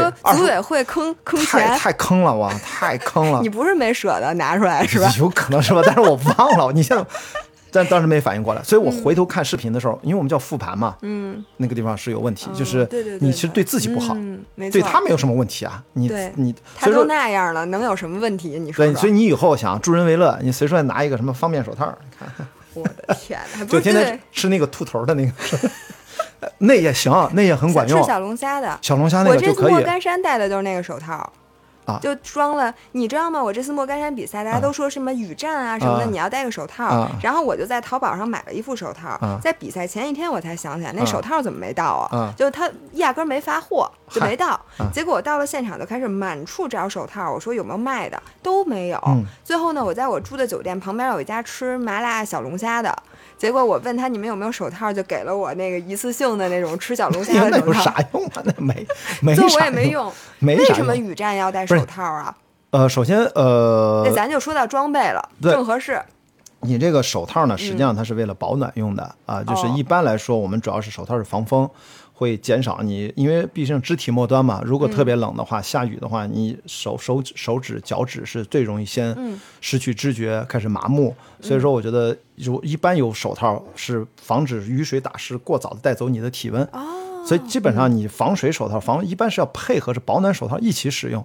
哦啊，就是你戴俩手套。其实一般来说，我们一般有半只啊，什么时候就是你戴一手是防滑，拿手杖什么的，它不会打滑。然后呢，如果你有防水手套，你其实就是说白了，你的手能够保暖一点。让防水一定防风嘛，主要是为了风吹，因为手会就是。但是你不会在里面全是汗吗？呃，所以说我们一般我经常戴的是半指的，就是肯定会有汗。但是我们主要是为了防摩擦，因为你直接手的这种摩擦抓手上，你抓的会牢一点啊，对对，也不会把手划坏。而且经常呢，我们会有些攀爬摸树干啊，摸一些岩石的地方，也不会把手划伤，因为手一旦划伤啊，还挺麻烦的。嗯，因为它不容易马上好，你得这创可贴什么。所以说你一动它就开对，所以说我是建议在长距离越野跑的时候带一个。轻薄的防刮蹭的手套，一方面是安全问题，一定的是保暖的问题。嗯，如果特别热的环境下，嗯，一般来说的确是可以不用戴。莫干山不就很热吗？对，所以其实不用戴，嗯啊，因为它不会那么冷。但一旦下雨了，你戴了手套，就是起到一个保暖。嗯，因为你手的的确离心脏最远，对啊，所以说你这就是主要起到一个保暖的作用。嗯，这次玩你戴的什么头灯啊？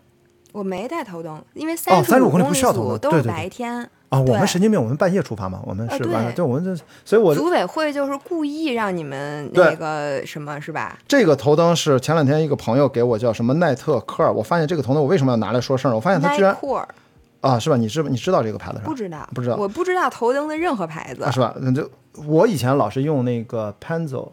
反正就国外的一个很有名的牌子，它是带充电电池的那种啊，流明非常高。我我发现现在这国产的这些产品都非常厉害，比如这个就是什么双光源的，我操！我一看这个这个就是它的亮度一千一百流明，强劲输出，天呐，射程就是我就觉得现在所有的国货啊，这些国产产品，就这些东西看非常轻便。它有两个灯是吗？它有双光源。但这样注意，双光源啊，它是色温不一样，有白灯和黄光。比如说黄黄光就是在大雾的时候，哦，一定要用黄光，就跟你那个打双闪那个雾灯，就跟我们的雾灯一样，雾灯一定是带颜色的嘛，所以说白光是不行的。哇，我觉得。这个这么厉害呢？好高级啊！我所以，我我这个我都没用过。我想问，就是你之前戴那个头灯，是不是它自己会变远近光的，还是怎么着？呃，你呃不不会，像有一些比如简单的头灯，它一般就一个射程，但有的是可调的啊。所以现在头灯还是一个比较科技含量还是挺高的一个东西，包括电池技术，包括这个灯泡，包括这个这个叫什么？这个你看它是白光采用啥啥啥，色温五千七百 K，一千一百流明，强劲输出。应用即时视域技术反光杯，光线柔和均匀，什么？我都听不懂。负负光源我也其实不太懂。负光源是暖光，色温三千 K，射程达一百一十七米。那暖光其实为了让别人能看到你吗？哦，不是，是穿透大雾的。穿透是的。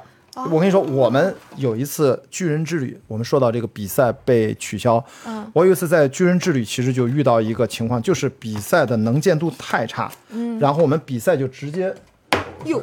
那我们的比赛就直接就暂停，就直接进补给站，不准出站。啊，然后一直到天气好转才能继续。那么这是第一次我们遇到了，结果跑着跑着，后面天气又恶劣，恶劣到什么程度？我在高海拔，将近三千米的海拔上，就能见度只有一米，就你这个位置我已经看不见你了。我天！我根本就找不见路标，拿那个头灯就贴着地，我他妈趴着锅着腰在那演。但是那个路你只能就一条路嘛，它是之字形下山嘛，就赶紧下山，然后到了十字路口就特别小心，往这边走一走，往这边走啊，看到路标了哦，是这边，就特别慢，嗯，就是你不敢跑快了，因为你根本看不见。那个你走错了呢？关键怕摔着，因为雾太大了，你万一前面是悬崖呢，你跑快腾下去怎么办？就是，所以你看不见，所以我就坚持着下山，到了补给站发现停，因为听说人家那个就特别的。专业，它是每三小时，你去了每个大站都会有每三小时的天气预报。未来三小时，我们这个山区的局部天气情况是怎样的，你都能看到清清楚楚。然后一到那儿说停啊，不准跑了，就就到两百公里。那是二零一六年我第三次去，二零一五年我第二次去巨人之旅的时候，就把我们关在这儿。哎，我说这没事，关在这儿吧，反正我们跑到七十多公里的时候已经遇到过一种情况，那就等等呗。天气反正。高山气候它变化很快嘛，就没多想，就睡觉去了。睡觉了一会儿起床来问问，啊怎么样怎么样？三四个小时过去了也没事儿，五六个小时过去也还不比赛哇，就聚的人越来越多，就后面人基本上就后一个赛段，只要因为你在前一个小屋或者补给站都给你拦在那儿，没拦住的。都到这儿都被拦住，都不准继续了啊！比赛暂停了嘛？就各个补给站只收人不放人，这是人家的一个比赛的操作。然后那就睡觉呗，正好踏踏实实还洗澡还什么，一看且他妈不变好呢。结果一觉一觉啊吃不停在吃，一觉睡到第二天早上六点，我操还没比赛进行，我想这这什么情况？结果到了六点还是七点，突然就听到现场嗡嗡嗡就喧嚣，就说我一看一问怎么回事？问老外说比赛取消了，就提前结束了。然后呢，就是因为迟迟我们叫暂停比赛十二小时，哦，我记得十二小时，就说那这么长，就不能再长了嘛，所以干脆就就停了吧。因为好像他们是不是内部有规定，就说你比赛暂停超过一定限度，你这个比赛就没法再进行下去了。对对，确实。你对于比赛运动员的身体状态什么都都不对。而且你一旦歇这么长时间，你反而会特别特别特别累，对吧？所以呢，那一刻心情很复杂，就是觉得高兴嘛。其实很失望，因为你想想，你都跑到两百公里了，而且我二零一四年我就是在这儿被关门的。哦。结果二零一五年，你知道吗？我不但没被关门，我比二零一四年跑的这两百公里是同一个补给站，叫 Great s o n e 我提前了七个多小时到，就比上一年提高了巨多无比，就是简直信心百倍。所以我休息休息，我特别无所谓。就我提前七个小时，所以我结果他妈又不让我跑。你说说，要是第一年在这儿听比尔比赛多好。正好是吧？你状态也不好，然后呢，对对对，那那就那就捡着了，捡着了。所以说那次我当然就是心情很复杂，就觉得我这么认真备战一年再回来，结果没多跑一步，就是但是算完赛，算 finish。而且算完赛之后，你的排名当时不是很好的吗？对吧？比之前好很多。那排名也算我那啊，对排名算我那次。哎，我那次是多少？我那是八十多个小时，排名是多少？我忘了，就是成绩还可以。嗯。然后呃，对，好像是八十多个小时，还是不到九十小时。嗯。然后我们就算 finisher。嗯。但是，一直到比如说二零一八年这次，因为它是呃正规的赛道，我终于跑完了。我们一千个人报名，我是三百多名，就是我后我后面不是不是不错，就是你完赛就三百多人，就完赛率不到百分之四十。哎，巨人之旅完赛率这么低？是的，所以我后面。你看我一百五十小时啊，我是跑了一百四十一还是一百四十三小时，我忘了，好像一百四十三小时。就我在关门前七小时到，呃六个多小时吧，然后后面也没几个人了，后面可能还有个二三十、三四十，就是稀稀拉拉，稀稀拉拉，嗯，等于就我已经比较靠后完赛的了，所以我最后一看排名，我就三百多名，所以等于就是这种比赛，你完赛你就赢了百分之将近七十的人，七十的人，对对对，所以在于完，所以我跟你说，就我为什么说我有了这个心态，就是。因为可能跑的都是偏长长距离的，对，就别出事儿啊，很开心，嗯，虽然也很痛苦，虽然也很各种疼痛，但是那都习惯了，虽然也很也会可能会有崩溃，我现在可能崩溃对我来说现在已经就无所谓了，就是感觉崩溃要来的时候赶紧休息，嗯，不要让它全崩出来，嗯，都是预防。身体呢，你会发现人体的耐性可以每天睡两个小时，依然大脑清醒，该干嘛干嘛，还要对着镜头还要讲。我觉得这个，你这个太厉害了。这个就是作为自媒体人，可能很多人他不懂。你这个其实消耗巨大的体力。对，其实不光是这个，因为你还要想这个片子最后剪的时候，我要用什么什么什么的。对。然后你还要这么想，我到底到哪儿该录了什么的？你脑子里要有整个的这个剧情。我每次跑来马拉松的时候，都得自己拿着这个 GoPro。然后你不仅要录，而且你主要是要背后的那些响。我觉得那跟比赛差不多累，主要是它，你这个笔也不能全神贯注。对。然后录呢，你也觉得就是你这个脑子一直是双线的那么进行，真的是很累很累。所以我觉得很多朋友。后来我熟的朋友就告诉我，就说啊，原来雅迪终于看明白了，原来你是在用制片人思维在越野跑，就是基本上就在永远在安排。因为我带车子经常发微信啊，我说快到了，下个补给站啊，过来还有两公里，你们做好准备没有啊？机位怎么样？在哪里？对，然后什么无人机啊，那飞起来了啊，然后那个人是吧？我快到了，你记得拍啊，然后记得再拍一下那个什么，你那什么孙孙老师，对对对，是一定要讲到啊这一点什么的。哇塞，这太累。所以我就说不能够全力输出。我经常我我是那么跟他们说，我说。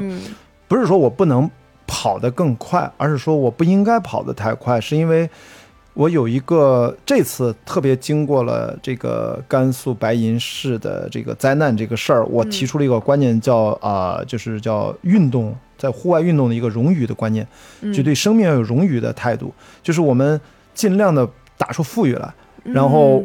我比如说全力以赴，可能一个比赛在公路马拉松，它是个封闭赛道，嗯，我就闷头跑 PB 呗，我就跑一个配速，嗯，其实相对来说，一切都是为这个配速的维持，不要掉速而服务的。对。那么在野外呢，我就永远一切都是为了顺利的抵达下一个补给站，嗯，为目的，很单纯。所以在这个时候，我就要留有这种余力，我不能百分之百的像一个封闭赛道，好像没有什么顾忌的。哪怕输出到百分之八十八十以上，甚至九十，最后的心率都很高了，或者我得冲那最后几下。那么在野外永远不冲，嗯，永远不 push 的特别狠。然后大概我觉得我回想，我觉得我大概百分之六十是我的上限，因为留那百分之四十干嘛？不知道，嗯，您不知道发生什么，可能救个人，可能可能突然自己受了个伤。我跟你说，万一我受伤倒地，我不能动了怎么办？嗯，我可能在这等救援等七八个小时才能把我运到医院，怎么办？就是你永远不知道会发生什么，所以说我永远就不会玩命顶着来。嗯，这样的话，我真正遇到什么情况的时候，我才能从容应对。所以我说，这就叫生命的一个冗余的一个态度。嗯，我们你看，我们大概信息传播都是容易，咱语言就是个容易系统。对，我跟你说这事儿不用加那么嗯嗯啊啊。语气词什么乱七八糟，其实你也都能听懂。嗯，但是为了保证你理解的不出现问题，我们语言的时候本身我们的表达就是冗余的。对，有些人当然过于容易叫啰嗦。编程也有这个，编程也是的。对，信息论，信息论的这样一个词被我拿过来借用一下。嗯，所以我觉得我们一定在户外运动的时候别太拼。嗯啊，要要可能。是你的体力输出要冗余，也可能是你的安全意识要冗余，也可能是你的知识急救的技能要冗余，还有你的装备的准备、能量食品自己带在身上的东西不离开你的也要冗余。对啊，当然这些东西涉及到精英选手就是另外一个话题了，因为他们有的时候是要。领奖台选手跟我们思维其实还不太一样。从头上，咱们就不是一场比赛，咱们比的东西什么的都不一样，所以我觉得他们，咱们也没有办法替他来说，他是不是，比如说甘肃事件，人家是不是存在的失误，到底是谁的责任？所以我说，我认为是组委会的失误的原因，我不会埋怨这些精英选手，就是因为精英选手他们只要做到了赛事要求他们必须带的东西，他们就没有错。对，至于你要求的多和少，那你组委会你得脑子想清楚啊！你是一个专专业的组织这个野外赛道的一个专业的组委会，所以这次我为什么说百分之九十是人祸？最主要的原因就是你没有做好你该做的，你没有提出你该提的要求。就算你提了，其其实你没提啊，比如冲锋衣什么都不让带，就不是强制装备，强制装备都没带。就算你提了，你是否能够执行好？是否能够跟你的所有的参赛运动员形成一个很好的一个默契系统？嗯，你如果没有执行好的话，你还是不专业。嗯，这个就是对比，因为我去了太多的国外的组委会，有太多太多的参照，嗯，我就知道咱们这次别别我反正我不会轻易的埋怨所有的这些参赛选手，我不管你是不是精英选手，你是不是少带东西，是不是穿了个背心短裤以上，我觉得这，嗯，他们有没有失误？他们有失误，但是如果从责任划分的角度来说，对他们承担的责任，我个人观点很少。这是两码事儿，优先级的问题是个优先级。但是对于我们自己来说，就像你说的，做什么事儿你都要有那个冗余。对，所以就是你不要等人家。如果说组委会不专业，咱埋怨他，问题咱命是自己的呀。是的，所以很多人问我说：“雅迪，如果你在甘肃那场比赛，因为很多人以为我在，我说不是，我在莫干山，我在莫干山。”对对，也会有人问你嘛，对吧？手机都炸了。对对对对对。但是我就说，一我不在那个比赛，嗯。二如果我在那个比赛，我无论参加，只要我一看赛道有。两千米以上属于高原气候，我应该按照自己的习惯会背一些东西，嗯，因为我跑得慢，我不介意多背，我不介意沉，所以这是第一点。咱们的心态都应该是这样，对，就是你不要为了什么轻量化，然后好多这种东西就就不，你宁肯多带，因为那一刻，如果我第一次参加这个比赛，我也不知道这个组委会靠谱不靠谱，我也不知道强制装备里面没有放冲锋衣有道理还是没道理。这次我们只有跑过了才知道没道理，那个两千米以上。什么植被都没有，光秃秃的。一旦刮风，嗯，失温，风险太大了。嗯，哪怕那个赛段就几公里长，嗯，十公里长吧。上山不是 CP 二到 CP 三就下山了嘛，到 CP 四了嘛，之后就没难度了呀。对。但是问题是，就这一段，嗯，你怎么扛？所以说，从我的个人参赛经验，我我不会过早的评判组委会专业与否。我一看这个赛道的海拔图，我自己会有一个心理的准备。这个东西就靠自己了。所以说，但是那些精英选手他们也没有错嘛，人家。而且人家梁晶可是前三届都是冠军啊，没有谁敢拍胸脯说赛道比他还熟。人家可以这么跑，人家也不是说胡胡胡来，对吧？所以这件事情，我觉得就是组委会从一开始，你就是应该做强行的规定。你就是个高海拔的赛道，哪怕精英选手可以很快的跑过去，那是你运气好啊，没有下雨刮风，没有下冰雹。嗯，那你这次没赶上，你就是组委会承担主要责任。所以我说，我一我我在那儿。我觉得我应该有自己的装备，能照顾自己。第二，如果不管我带了多少东西，我就在现场那个情况，我能做到的，第一时间就组织下车，嗯，组织避避险，嗯，因为我自己穿好了，我我不敢说我高风亮节能不能把衣服让给别人，我至少告诉大家，一看这个不对，一看你们穿这个东西，赶紧撤，联想都不想，赶紧撤，或者赶紧躲到下风口，躲到山沟里面，如果体能还可以，躲到一个利用地形环境去找那个避风避雨的地方，以及。是吧？你像朱克明一样，对吧？他是放羊的一个农民，万一遇到一个农民，你一看地角，你可以帮着他再去扛几个人，也就这样了。你做不了更多。在那种极限环境下，不要过高的高估自己的能力。对，一定要低估。对，呃，就是要有风险意识。在那种情况下，咱能救几个人就救几个，因为那个自然环境太大了，你放眼望去，你看不见什么几个人，你也别乱跑，有可能你也迷路了。你咱如果咱真的在那个现场上。我就是我很感慨，这次最重要就是所有人在那个现场上，他几乎做的所有的决策，回头看可能都是错的，嗯，但是他没有办法，嗯，他没有正确的选项给他，嗯，所以这件事情证明什么？证明就不能让它发生，只能去预防，因为你换成我在那儿，我如果也是梁晶那样的装备，精英选手那样或者业余选手那样的装备，如果我脑子不够清醒的及早下车，我也挂，没区别，嗯，这件事情不要有侥幸，换谁都一样。所以我说，我还是这句话说，这不是运动员的问题，这是这个赛事组委会最基本的预判风险管理。而且我觉得那个牧羊人不也说了吗？我们都知道，两千米以上不是我们，我们是指户外经验多的朋友，都知道两千米以上叫独立天气系统，高海拔地区。你但凡去过两千米海拔以上的地方，你会发现天说变脸就变脸。对，所以人家一开始没说错，说这个天气其实还挺挺常见的。说那个多少年不是那么极端，对对对对，嗯。所以我就一定提醒大家，就是你去了高海拔。什么叫高海拔？两千米以上算高海拔。就你一般是最容易出现高反的是两千六到三千三。嗯，这个海拔高的是最容易出现高反的。但两千米以上，嗯，天气系统发生了变化。嗯，它是个独立的局部的气候系统，它就跟下面不一样。嗯，不要以你在平原地区的生活经验去看高海拔地区。对，嗯，就这次真是太惨了。所以我已经憋很久了，能不能先给我推荐一个冲锋衣？你你你能不能先说一下冲锋衣？就比如说软壳、硬壳、风壳什么？像比如说莫干山这种天气。首先啊，你其实千万不要去被这些品牌的那些营销的点迷惑了啊！你就。我们一般就跟买鞋和买冲锋衣都特别像，是什么呢？你先说你的需求，对。你先说你是应对一个三十五公里的短距离的比赛，还是五十公里的，还是一百公里，它是不一样的。以及你再看你这个比赛的赛道的情况，什么意思呢？如果赛道难度不大，啊，你如果没有高海拔，就像莫干山没有高海拔，一一千米都不到吧，没有就几百米高嘛，对，那么这个时候你需要轻量化的冲锋衣，压胶、防水、防风，防水指数两万就非常好。防水指数是从多少到多少？有一万的，有两万的，就是两万的就很好了，就肯定可以，就是你下大雨都能扛大概一个小时都是没有问题的。嗯，所以你其实要轻量化，因为你短距离嘛，的确没有必要背那么重的。嗯，但如果一是距离长，就意味着你要彻夜过整夜。第二，路线海拔高一点。就意味着山上的，随着我们说嘛，每一千米就就低六度啊，嗯，那就所以你就要去买更重一点的，材质比较厚的 Gore-Tex，比如说 Gore-Tex Pro，嗯，这种就是，但是取你海拔比如三四千米那个伞，那你一定是 Gore-Tex Pro 级别的专业登山级的冲锋衣，壳很硬，嗯啊，这个始祖鸟啊什么这种。难，没有那么好收，就它比较重一点，那个那个那个那不是轻量级，那不好就收纳站，但是你那个时候你的越野跑背包也会容量大，嗯，它一定是都随着。大小都是匹配的，嗯。所以说，呃，我经常说越野跑鞋和冲锋衣是最典型的，没有固定答案，只有每一次看你每一次的需求是什么。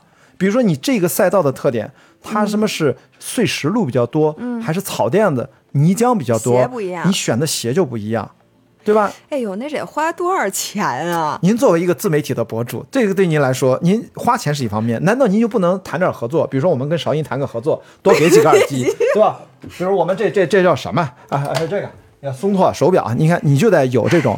啊，对，就是我这个手表，对吧？这个松拓最新款。哦，这好看。这个是他们给我寄了一块，就是是因为我是死忠的松拓粉儿。啊，真的。这么这么多年了，佳明我也喜欢啊。戴的高驰。啊，高驰，哎，国产的都很好。它最大的优点就是性价比好。呃，它肯定不贵。续续航。续航也特别好。对对是。你看这个松拓，就是你看这个都是松拓九，你瞧这个侧面。你这这好大这表盘。啊，对，所以它。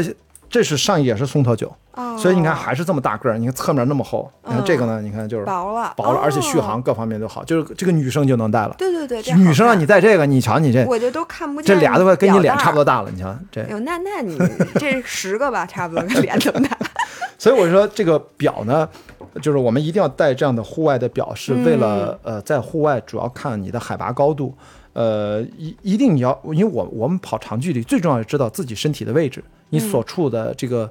比赛线路的海拔多少米？所以说一低头一看，比如说这个你摁一下，不是这个哦，这触屏的，啊，是触屏的。我操，那那那行，不错。哎，它它它它，我看啊，得完了，翻车了。按一下啊，不是，你看你摁一下，嗯，九十米，九十米，咱现在差不多北京海拔差不多几十米吧，我们在楼层比较高啊，楼高，所以说我们一般像它界面做到这儿就蛮好的，就我不用，因为它是你可以有几个选项，你碰它一下，然后它会换嘛，时间什么的，电池啊什么这些，所以呢，我们在海外如果带这样的表。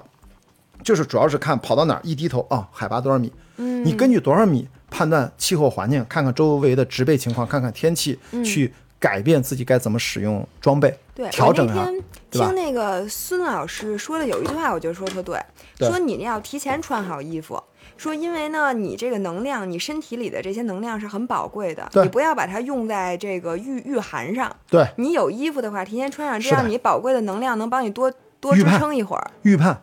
就是这个预判，就是我为什么说要靠装备呢？有的时候这个手表，嗯，我说高驰，我不知道有没有啊，就是它都有个天气的预警。预警有有有有。就那个我这个经常就是戴手表，在阿尔卑斯山地区，它 GPS 会锁定之后，它经常收到当地的就是天气预警，就是风暴风暴预警。哦。所以你在比赛的时候，这些东西其实还是都是非常关键的。你当然，啊，那个预警咱一般来说啊，就是你可能。大概你眼睛那么一看，你在山里面没有什么阻挡，你一看周边的这个天气，你就大概知道，结合海拔的高度，你就知道该怎么去预判了。我到后来呢，这就是靠你一次又一次的跑。你当你跑到次数一定多的时候，像我在阿尔卑斯山山区参加的比赛次数很多，十几二十次都有了。嗯，我基本上已经做到了，就是看一眼植被，我大概就知道我现在在多高，误差在一百米以内。我测试过很多次了，就是你看一下这是什么草什么树。地表是什么环境？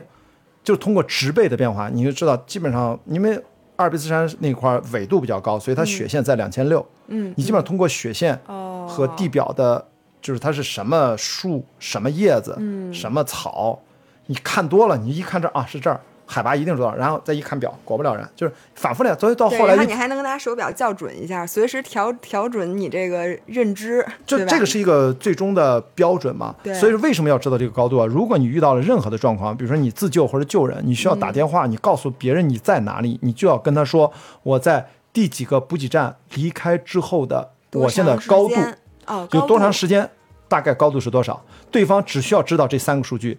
你你是在哪个补给站？上一个补给站是什么？第二，你离开了大概多久？第三，你此刻的高度是多少？哦，还真是。他马上就自己在地图上，他就能锁定你的位置。对，因为你的高度很有可能是唯一的。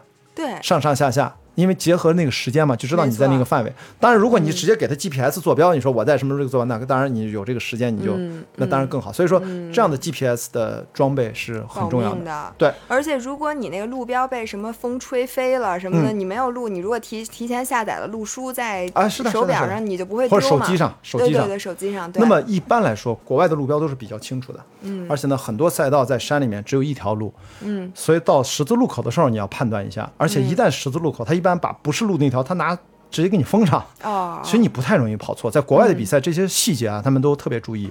只有一些，比如说 UTMB 里面有个组别叫 PTL，等于是全程自导航，嗯嗯，就给你个 GPS 文件。那是什么团体赛吗？这是两个人或者三个人一个组，然后去团队赛。哦，那么我以前去过穿越比利牛斯九百公里，也是，就给你一个 GPS 文件，你自己导航。这种情况下，你就很容易走错。对对，因为那个 GPS 不会那么精确。那个呀，咱们正常人就别参加了。我觉得这种比赛都跟咱们听起来就跟我们没关系。所以我回答最早你前面说的一个问题：越野跑，我认为是目前在所有的户外运动里面相对来说安全系数非常高的。这次的这个白银这个灾难真的是怎么说？你像每年就是我们各种意外死亡的人数，那简直太多太多了。这因为。但凡你能进行山地运动，就意味着你有安全意识，你还身体条件各方面身体素质不差，嗯，就你不是那种特别容易就挂掉的人，你知道吧？对对。而且你也带足了装备，特别是你出去，哪怕你跑个三峰，你是不是背了越野跑背包了？对。你是不是得就穿着冲锋衣呢？对。对吧？你不会说就就是穿个背心短裤就三峰去了，你也不会嘛？对。所以我觉得越野跑其实是在所有的户外运动当中，因为它强度比较低，嗯，所以基本上你跑那路线，你三峰你也离市区环境比较近。你又不是搞那种鳌太穿越，以前我们经常遇到危险，不是那种驴友徒步，嗯，就那就背着重装那种，一旦失温滑落怎么样，救援跟不上，其实那个是，我觉得它的危险系数比重装驴友徒步其实相对还要安全，因为你每十公里有个补给站，嗯，有通讯设备，所以越野跑本来应该是一个正常发展的速度下，正常的发展专业性的这种提升的下，我觉得应该是个安全系数很高的，但是你再高，意外永远有。嗯，UTMB 也死过人啊，军人之旅也死过人，但是很少很少。但这次居然一下这么多选手就出现了意外，我觉得这是当然要深刻反省。所以我是非常支持现在这个比赛暂停一下啊，就是大家认真想一想，以后再开，哎，看这个主管部门怎么去想了。因为国内又不一样，跟国外这个咱们是这个政府管的是非常严的啊，肯定会有。就不能说一刀切那么严重吧，反正就类似的这个事情要有一个过渡期吧。我希望能够早一点回来啊，大家继续健康发展。这件事情这个代价不能白白的付出。对，我觉得不能让死去的人白死，至少能让生者更加安全。我觉得无论如何是一件好事儿。虽然说我刚入坑，比赛就都没有了吧，但是我仍然觉得姥姥的这个还是很厉害。一听说你来了是吧？大家先撤一撤。所以我们俩先录个播，先把这事好好聊一聊，你知道吗？是的。所以你说这个。呃，冲锋衣基本上你基本上就大概比较比较清晰了吧？啊，就是如果对于我这种新手，他不想，这这你只能是说，比如说我下一场比赛是哪场，嗯，然后再拿着这个比赛再去问，对对，买什么衣服，对吧？呃，有会发现有什么能用的，就可以可以适应就可以了。嗯，因为像你新手，我那么说吧，就是因为我们可能听播客的朋友都是新手，对，那基本上就买这种啊双面亚胶的，嗯，你的。防水指数我刚才说了，不低于两万的就一定够用了。剩下的呢，我是建议，呃，要看天气啊。万一你去了高海拔，虽然你好像，比如在莫干山，是不是挺热的？但是你没晚上跑，对吧？我跟你说，到晚上很冷的，在山上是的。所以在这个时候呢，你应该戴着一个保暖的帽子、保暖的手套，塞到包里面也不占地儿。真正到晚上，然后你以为你有了冲锋衣就够，没有，你要。给自己戴上帽子，戴上手套，再穿上冲锋衣，你晚上就不会冷。晚上真的很冷的。我们那补给站，我退赛的时候不是下大雨了吗？我们都在烤火，然后我们退赛的都很火，对，现在都烤火的。然后我们退赛的时候瓢泼大雨，然后我们那个那个退赛的那个车都满了，往外开了一公里，一直有人选手掉头往回走，回来退赛的。所以那那个那个补给站退赛人非常多。哎，我都无法想象冷哎，很冷。其实晚上很冷，是两完全不一样。对我为什么让你戴帽子呢？因为很多人不知道，就是呃，这是一个常识。我们在户外的时候，呃，大部分的热量，百分之六十以上的热量是从头部散发出去。对，所以你要保暖，其实就要把这种嗯散热源要保护好，头部、腋下啊，就。丹田处啊，基本上，所以我们我们为什么越野跑，很多人不理解你们为什么都穿短裤，是因为我们在整个大腿往下的部分没有散热源，你就不会觉得冷。真的？是的，所以你看国外越野跑都是，包括日本小孩从小雪地里面穿短裤跑来跑去。想说嘛，日本、韩国的同学也都是。其实大腿往下不重要，因为我们在人类演化的时候，我们的腿是不觉得冷的。哦，是吗？我们最多就是腰上别个兽皮，身上披个东西，谁穿裤子呀？我们人类多少年，这裤子都是很近才有的东西。啊，还真是。所以说这个腿它天然就是从进化的时候。你说那苏格兰那男的不都穿裙子吗？底下也是。所以大家都觉得你们天天就老指着我身上。以前老有朋友说什么老寒腿，老寒腿，你跑步那么冷什么？你看我经常一年四季穿短裤，在北京经常冬天我偶尔穿长裤也就没几天，你知道吗？就是因为你开车嘛，你没事你在什么闲逛的日子。挨冻也不是很多，在北京你长时间走路，地铁什么也不太多，所以说真正的你要保暖是要把上身穿好，嗯，就是我觉得肚子、腰，然后头，就是手。哪儿是最重要？头最重要，嗯，脖子这都是散热吗？心脏这边左边心脏，嗯，心脏这要保护好，心脏肯定能，咱们没有衣服是露这块儿，对，所以对，这就告诉你这儿也很重要，这儿不能着凉，然后就是腋下，嗯，散热源。然后基本上就是大腿根儿嘛，这不也都是你的散热源嘛？丹田这个很重要，就是这儿基本上就是大腿往上一切，往上裹好了，大腿往下你其实不用管它。嗯，我们反而越野跑的时候，长距离都喜欢穿短裤，就是因为你要让空气充分流通，嗯，然后不要憋着话，让大腿就是散热快，空气流通快。嗯，虽然都暴露在外面，你看我们就是下雨，我我每次比赛我都背着那个防水裤。后来我都不穿，我就背着，因为比赛规定你必须背着。嗯嗯。我发现我大腿往下浇透了，我鞋浇透了无所谓，跑跑太阳出来我就踩干了。我这是超长距离。嗯。如果我穿着那种呃防水的裤子，嗯，我里面也在出汗，有时候汗往里流，它那个皮肤跟那个裤子来回摩擦，你跑不起来，特别难受。特别难受。对。所以当你明白了这个道理之后，我穿着。买一个，比如说我正常是 L 的冲锋衣，我可能买 XL，甚至买 XXL。为什么呢？我买始祖鸟最厚的那个 Gore-Tex Pro，可以把越野跑背包，哪怕胸前有两个水壶，全背里头。背里头之后，因为它足够大，它就还能拉上拉锁。嗯，戴上帽子，里面还有保暖的帽子。嗯，虽然那个不是因为大嘛，它能盖到你屁股。嗯虽然里面后面背了个包，因为你是 XXL，袖子虽然长一点，但是没关系，带那个扣。给它一粘，就这儿肥大一点不重要。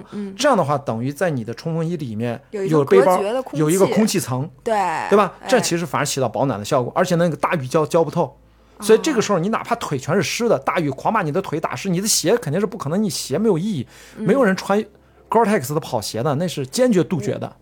我的那个 Hoka 就是 Gore-Tex 的，但是你可以不能，你不能跑雨雨天的那种下雨的鞋，你就完蛋了。因为 Gore-Tex 是什么呢？你你如果脚特别能出汗，也不要穿那种鞋，因为水进不去，也就意味着水出不来。没错，对，所以我就想说，冲锋衣其实防雨级别越高，就意味着它越闷，对吧？呃，所以你要有好的面料。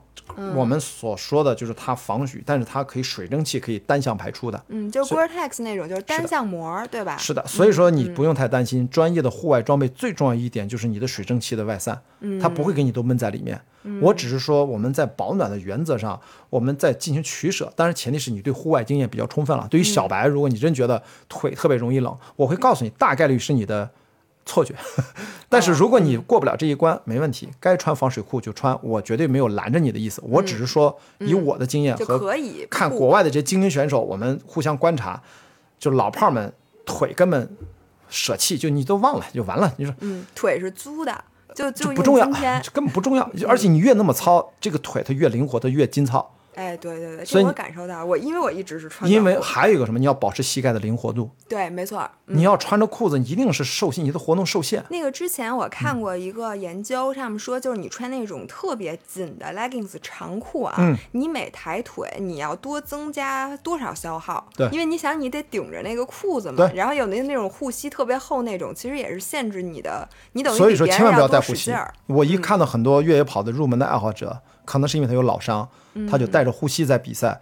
我就觉得，呃，他可能就不来该比赛。如果他真的有老伤，他就应该休息好了，然后不带着护膝来比赛。如果你的移动还要靠护膝对你的固定才能移动，就说明你现在不该移动。嗯，就说明你不适合现在报这个比赛。因为你带着这种护膝，一旦养成了这个惯性，它其实是连带效应会有那种代偿，它其实会刺激你的肌肉没有发挥肌肉该起的作用。长时间你对。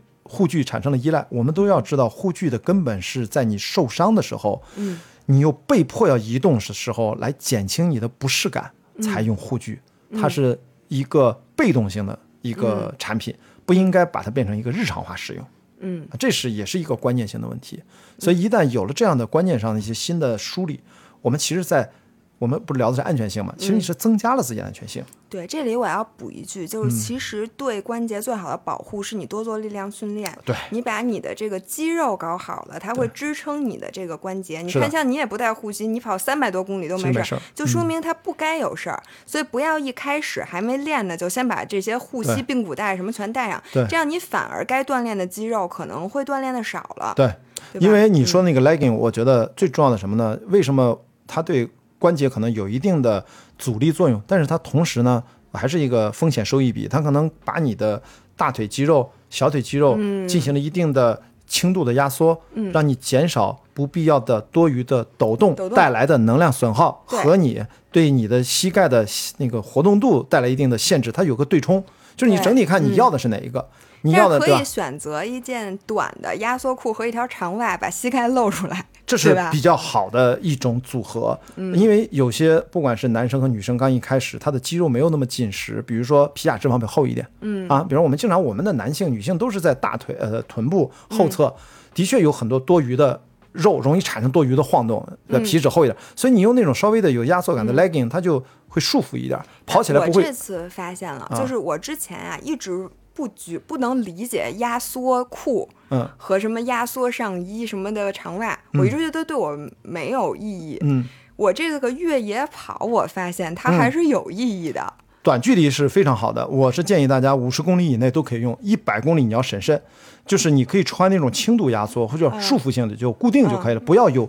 叫专业级、医疗级的压缩不要用，为什么呢？是因为你我们身体在五十公里或者十十个小时以上的那种长距离运动之后，你细毛细血管都要舒张，你的肌肉都会肿胀，哎，这个时候压缩会可能对身体有明确的呃明显的害处，它会比如说影响你血液循环了，所以降直接降低你的运动效应。本来我们。脚都是越跑越大了，我从脚从四三跑到四六了，现在 四五啊四五。现在我买鞋真的真的，我现在我这鞋都是四五四六的，回不去了。它首先你的足弓，你想想，你拍拍拍，它最后有某种程度足弓塌陷，这也是正常的，对吧？但是真的呀，你脚肯定越跑越大，而且你的皮越来越厚，对吧？我发现了，我的脚就大了，但是我一直以为是因为我老了。呃，你老了会缩。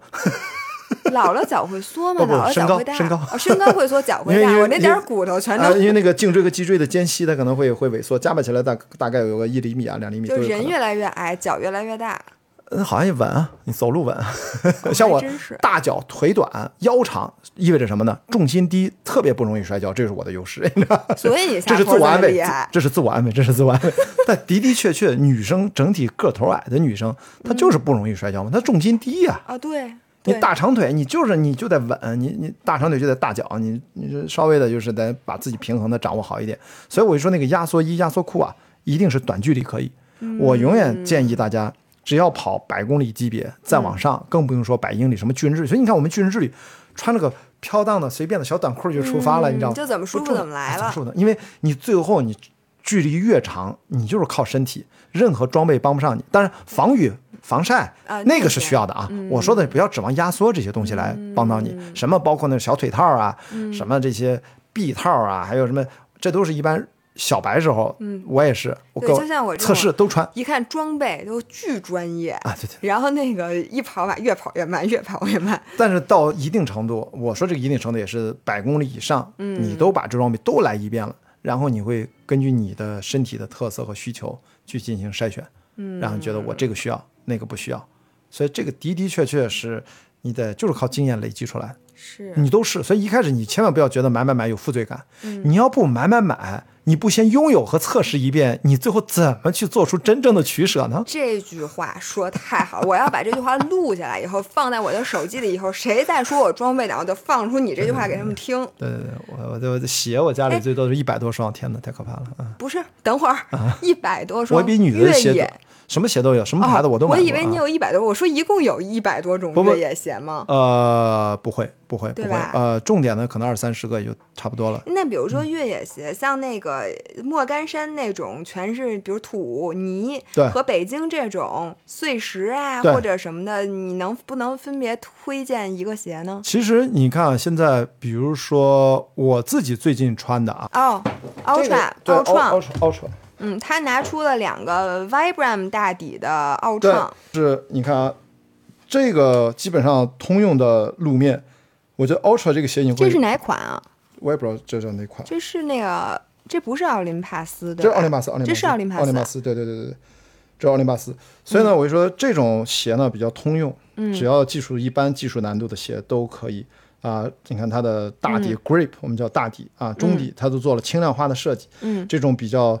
外侧的啊比较硬啊，你看它的 Vibram，它不是全程都是 Vibram，你看中间这个黑的呢，它是比较软的，嗯，它的重量大底的重量它是叫叫多元化的这么一个设计，它不是一整片都糊这种，因为这种呢会质量比较沉，所以整体这个鞋是非常轻的，这是四六的，其实非常轻的，真穿四六的呀？真是四六的，这也四六的吧？但是你平时穿的鞋是不是大概四四四四四五，然后这个会大一号？对，会大一点。哎，我想问你一个问题，就是你跑长距离的，是不是你要准备，比如说三个尺码的鞋？就因为你的脚越跑越肿嘛？不不，就是就这个就可以，因为很简单，你可以通过对袜子的选择的厚薄和对系鞋带的方式来控制脚在当中的滑动。我之所以选 Ultra，是因为。呃，Hoka 也很好，我穿了很多年的 Hoka，Hoka One One，嗯，是因为这个 Ultra 最重要的设计，你看通过这面就能看出它它它的五指放平的，对，它是它的脚面宽的选手特别友好，它的设计就是让你的小脚趾不会有压迫感，能够平摊下来这么来跑，所以呢，我是喜欢用这个 Ultra 这几年，Hoka 呢，就是你要看它不同的款，比如大家最喜欢穿的快山羊 Speedgoat 也是非常好，那个大底它的就是抓地力。就特别好啊，有很多我最早喜欢的，呃，Hoka 参加军人之旅，我的御用的一款鞋是 Hoka One One，叫 Mafat Three，马法特三，嗯，这一个鞋，那个就我就像一个坦克的履带一样，就什么路面全平汤，就特别适合我，哇，我太喜欢那双鞋，我现在还有几双存存在那儿，就是如果我参加巨人之旅，那是我的。巨人之旅级别的专用鞋，就是它，它适应所有最最糟糕的路面，嗯，完全是平躺，无所顾忌。那它缺点呢？缺点稍微略笨重，嗯，呃，但是也还好。我觉得那款鞋，因为 Hoka One One 它进行了这么多年的迭代，就是它最重要的就是，呃，就是。中底特别厚，嗯，那个缓冲特别好，同时用一种特殊的泡沫技术，能够让整体鞋的质量非常轻。嗯，所以虽然我说那个 Mafat Three 这款好像现在都停产了，它整体的重量也不会那么重。之所以它重一点，那是因为它鞋大。嗯，一般我们说鞋多重都是用四三的，嗯，或者标准的鞋码。我是四六的，一下就又重了可能几克吧，或者十几克。嗯，所以我觉得都还好，都还好。最最重要是要你的稳定性。这个呢，我觉得就是舒适感、透气、轻量化。包裹性、稳定性，包括对鞋带的这种包裹，就这样前面能一定要空出个空隙，因为你长时间遇到特别陡的下坡的时候，一定要大一码，并且呢，用系鞋带的方式，你在下陡坡之前，我一般都会把鞋带重系一遍，锁定，把脚掌这个地方要锁定住，这样的话你向前冲的时候，脚趾不会顶到头，不然的话你会把脚趾顶坏。所以说，你呃下陡坡的时候，脚应该尽量往后，对吗？不是不，你你无法往后，所以你通过系鞋带要把脚掌在这个位置要把它固定在这儿，这样的话你脚往前冲的时候，你脚趾不会顶到前面去。哦，不会一下一下把指甲给顶坏。对，你肯定，但是我们指甲一般都坏了，但是你为了让身体舒适，你指甲也坏了是吧？肯定都坏嘛，这个肯定跑长了都会都会顶。对，所以呢，一般来说，长时间的上坡，你要松鞋带嗯，因为长时间上坡的时候，我们用的都是小腿前部的肌肉，很紧张啊，经常脚后跟要提起来，用前前脚掌这么蹬着上，所以这个这个地方前脚掌这个弧度，你看这个往这蹬的时候，这个度数比较小，对吧？嗯，所以就要让这块宽松一点，宽松，要不然你这个地方压迫脚面会非常难受，非常麻了就该。所以这个时候你要看手表，看线路图，看你的海拔图。前面这段可能是几公里的爬坡，而且坡呢可能可能每每公里上升还不止一百米，一百五十米就意味着坡度比较陡。嗯，那这种情况就提前松松鞋带，把这块松开，这个地方松不松没关系。等到爬到了山顶一看，大下连坡，站到山顶上，下坡之前把鞋带整一整，把紧一紧，把中间这块紧一紧，把这紧，这样的话你跑下坡的时候它能保持稳定性。哦，这个整鞋带很重要，可是没人告诉我的。你那视频里有吗？没。这也没有那么细，这个太细了，太细了。对，但这个很重要。这个是在长距离里面重要，就是说你如果跑个三十多公里，其实无所谓。你们不要看不起三十多公里，三十多公里对于我来讲，就像三百三十公里对于你，它是一样的，你知道吧？所以我说这个是什么？不是公里数决定的，是赛道决定的。嗯，就你跑三十多公里呢，我是觉得。我想说的为什么无所谓呢？就是你是不会可能会难受不舒服，难受了呀。但是你忍忍就到了，一会儿就六小时嘛。那可不是，我忍了很久很久很久才到的。所以呢，这个鞋呢，比你正常穿大一码甚至大一码半，对对，从容。然后呢，这个富裕度通过有很多很多种袜子，嗯，去通过袜子的厚薄，然后来调整。实在不行，你呃多铺个鞋垫儿。但一般来说，不要就不要它改变它原有的结构，对，只用它原有它一部分的设计，对吧？我之前也买过那种专用的那种减震的鞋垫，也可以加进，也可以，它需要自己剪的，剪一剪，那个也很贵，那鞋垫都二二三十欧，很贵的。对对对，但那个也也挺好啊，就是让你这个中底的这个缓冲会再加强一个鞋垫的一个效果，这些都是对超长距离的一个适应，保护自己的身体。所以说，你虽然鞋很看着很笨重，但实际上。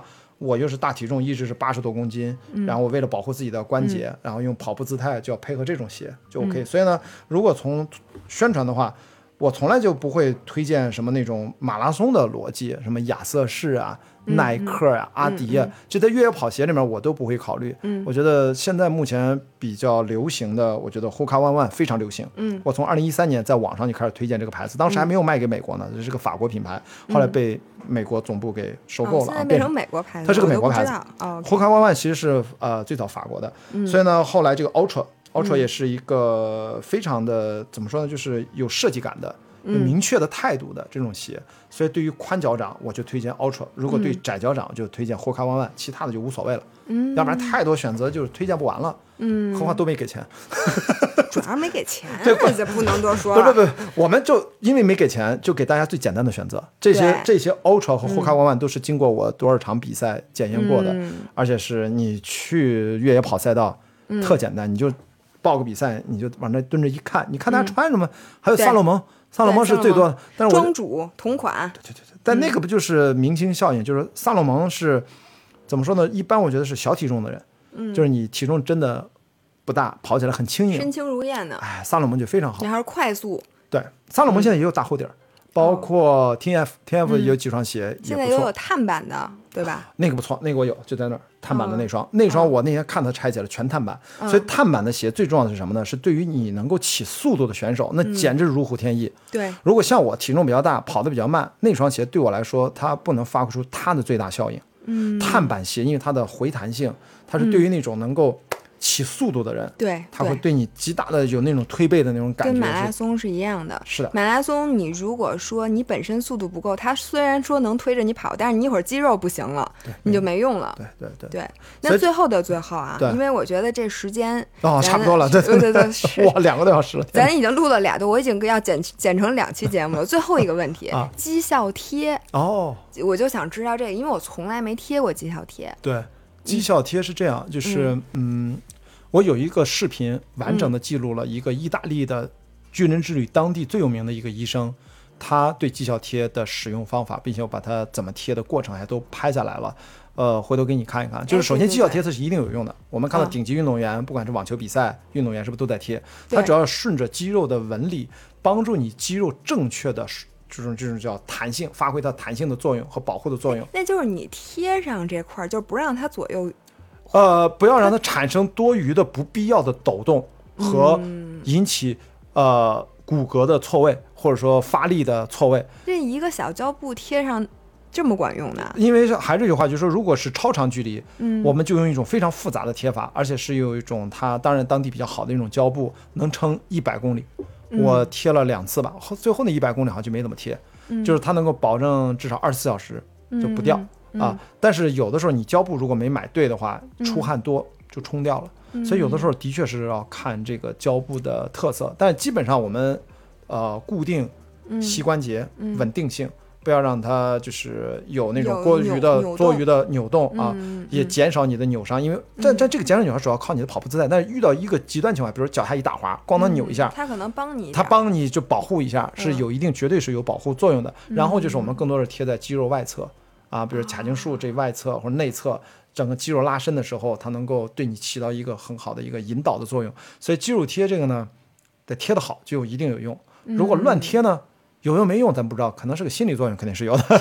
不是看起来倍儿专业，主要啊，看上去觉得哎呀，这个嗯，你说这是大佬，因为他贴的时候一定是那个胶布的松紧度，一定在什么位置要拉紧一点，要什么地方要松一点，它是它是有讲究的啊。我回头把那个视频链接到时候发给你。你那个视频就教我们。那我比如说我参加三十多公里或者五十公里的，我贴上反正没坏处，没坏处，除了就是自己得贴好了，或者你请别人来帮你贴。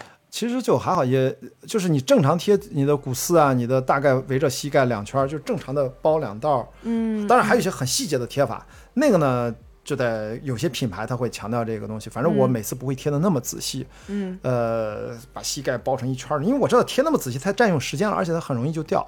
还不如我就很粗犷的。我见过有一个人说，一要前一天晚上洗完澡什么都不抹贴上，然后第二天就会比较牢，说比第二天现贴要牢。是的，是的，这这也是一种，但是这不就太费劲了？那那睡觉有点难受。啊，对，睡觉肯定会难受啊，但是就还好，就是如果你真的很介意这个事情，你就花点心思。但一般来说，我还是这句话，你都试一遍，找到一个你自己舒适一些。因为这些东西呢，呃，你不能说它没有用，它是个心理作用。你如果都做到位了，它就会降低一些风险。然后你对这个事情会更享受。其实一切不是为了享受这个过程嘛？我当然因为越野跑，我觉得我的人可能也有点变得，可能结果相对来说没有那么重要啊。我觉得可能对于过程我会更在意一点，因为过程能让我持续的一次又一次的投入进去，啊，不会说结果就会太多的影响到我的心情。这有好有不好，嗯，就是有好，就是说我们可以持续的长时间的。呃，养成一个运动的爱好，如果不太好的话，就觉得 是不是有点躺平的嫌疑？就是没有那么竞争性那么强。你都越野跑了，这跟躺平完全没有关系。不是跟你生活当中对吧？关系还是不一样。因为你看，我们越野跑超长距离，就是让人不能去太看着别人行事。嗯，别人跑快跑慢跟你没关系，你是要跟自己竞争，要按自己的节奏来。所以为什么我在电影行业退居二线，就是因为。你就会发现，你不要跟别人竞争，你你你做自己的事情。但是你在电影行业，这这个追逐名利，嗯，你是要有特别强的奋斗，就不能躺平。我躺平指的是这个。所以你看，我为什么说，哎，那既然是这样，我的性格呢发生一些变化，我觉得电影制片人的工作就退居二线，我做一些宣传工作也可以，它还是有一定的影响的啊。所以，太年轻的朋友听我们这个播客呢，我希望你能够保持热血和奋斗。特别你如果是创业者，嗯，如果你是个年轻人。但如果说你也像我四十多岁了，嗯，你经历了生活的一些一些呃学习积累波折变故，然后越野跑或者超长距离的耐力运动对你的性格有一些改变，你可能会更容易理解和产生一些共鸣。不然的话，没有关系。就是我总是觉得年轻人应该干点年轻人特别热血的事儿，不一定你去奋斗去，好像真的去认同九九六，这不是我的观点。我是说你去做一点自己去。无限投入、发散你的热量和能量的事情，还是让人很开心的。就是不要轻易的那么就就认命啊！就是，但是年纪四十多岁，我觉得还是不太一样啊。这就是为什么从事越野跑这项运动，其实他那个年龄都普遍偏高，对吧？所以你的如果坚持下来这个运动，你的未来的巅峰时期还在十八十大寿，还在二十年以后，还在二十年以后。所以你这刚入坑俩月。不代表任何事儿啊！好，二十年以后见。二十年以后，咱们再来录一期。哎，对对对，你到那个时候就就是真姥姥，是吧？对对对对，现在也是真的。好吧，那我们今天就到这儿，然后非常感谢我，咱俩录了两个多小时。天哪，天哪，天哪！哎，好，有点多哈。就这样，就这样。在下回再约赛场上见啊！好的。如果有比赛，然后咱们播客，如果大家听着开心，还想听咱俩聊，咱们到时候再约。对，好吧。对，好，谢谢姥姥。好，就这样，拜拜。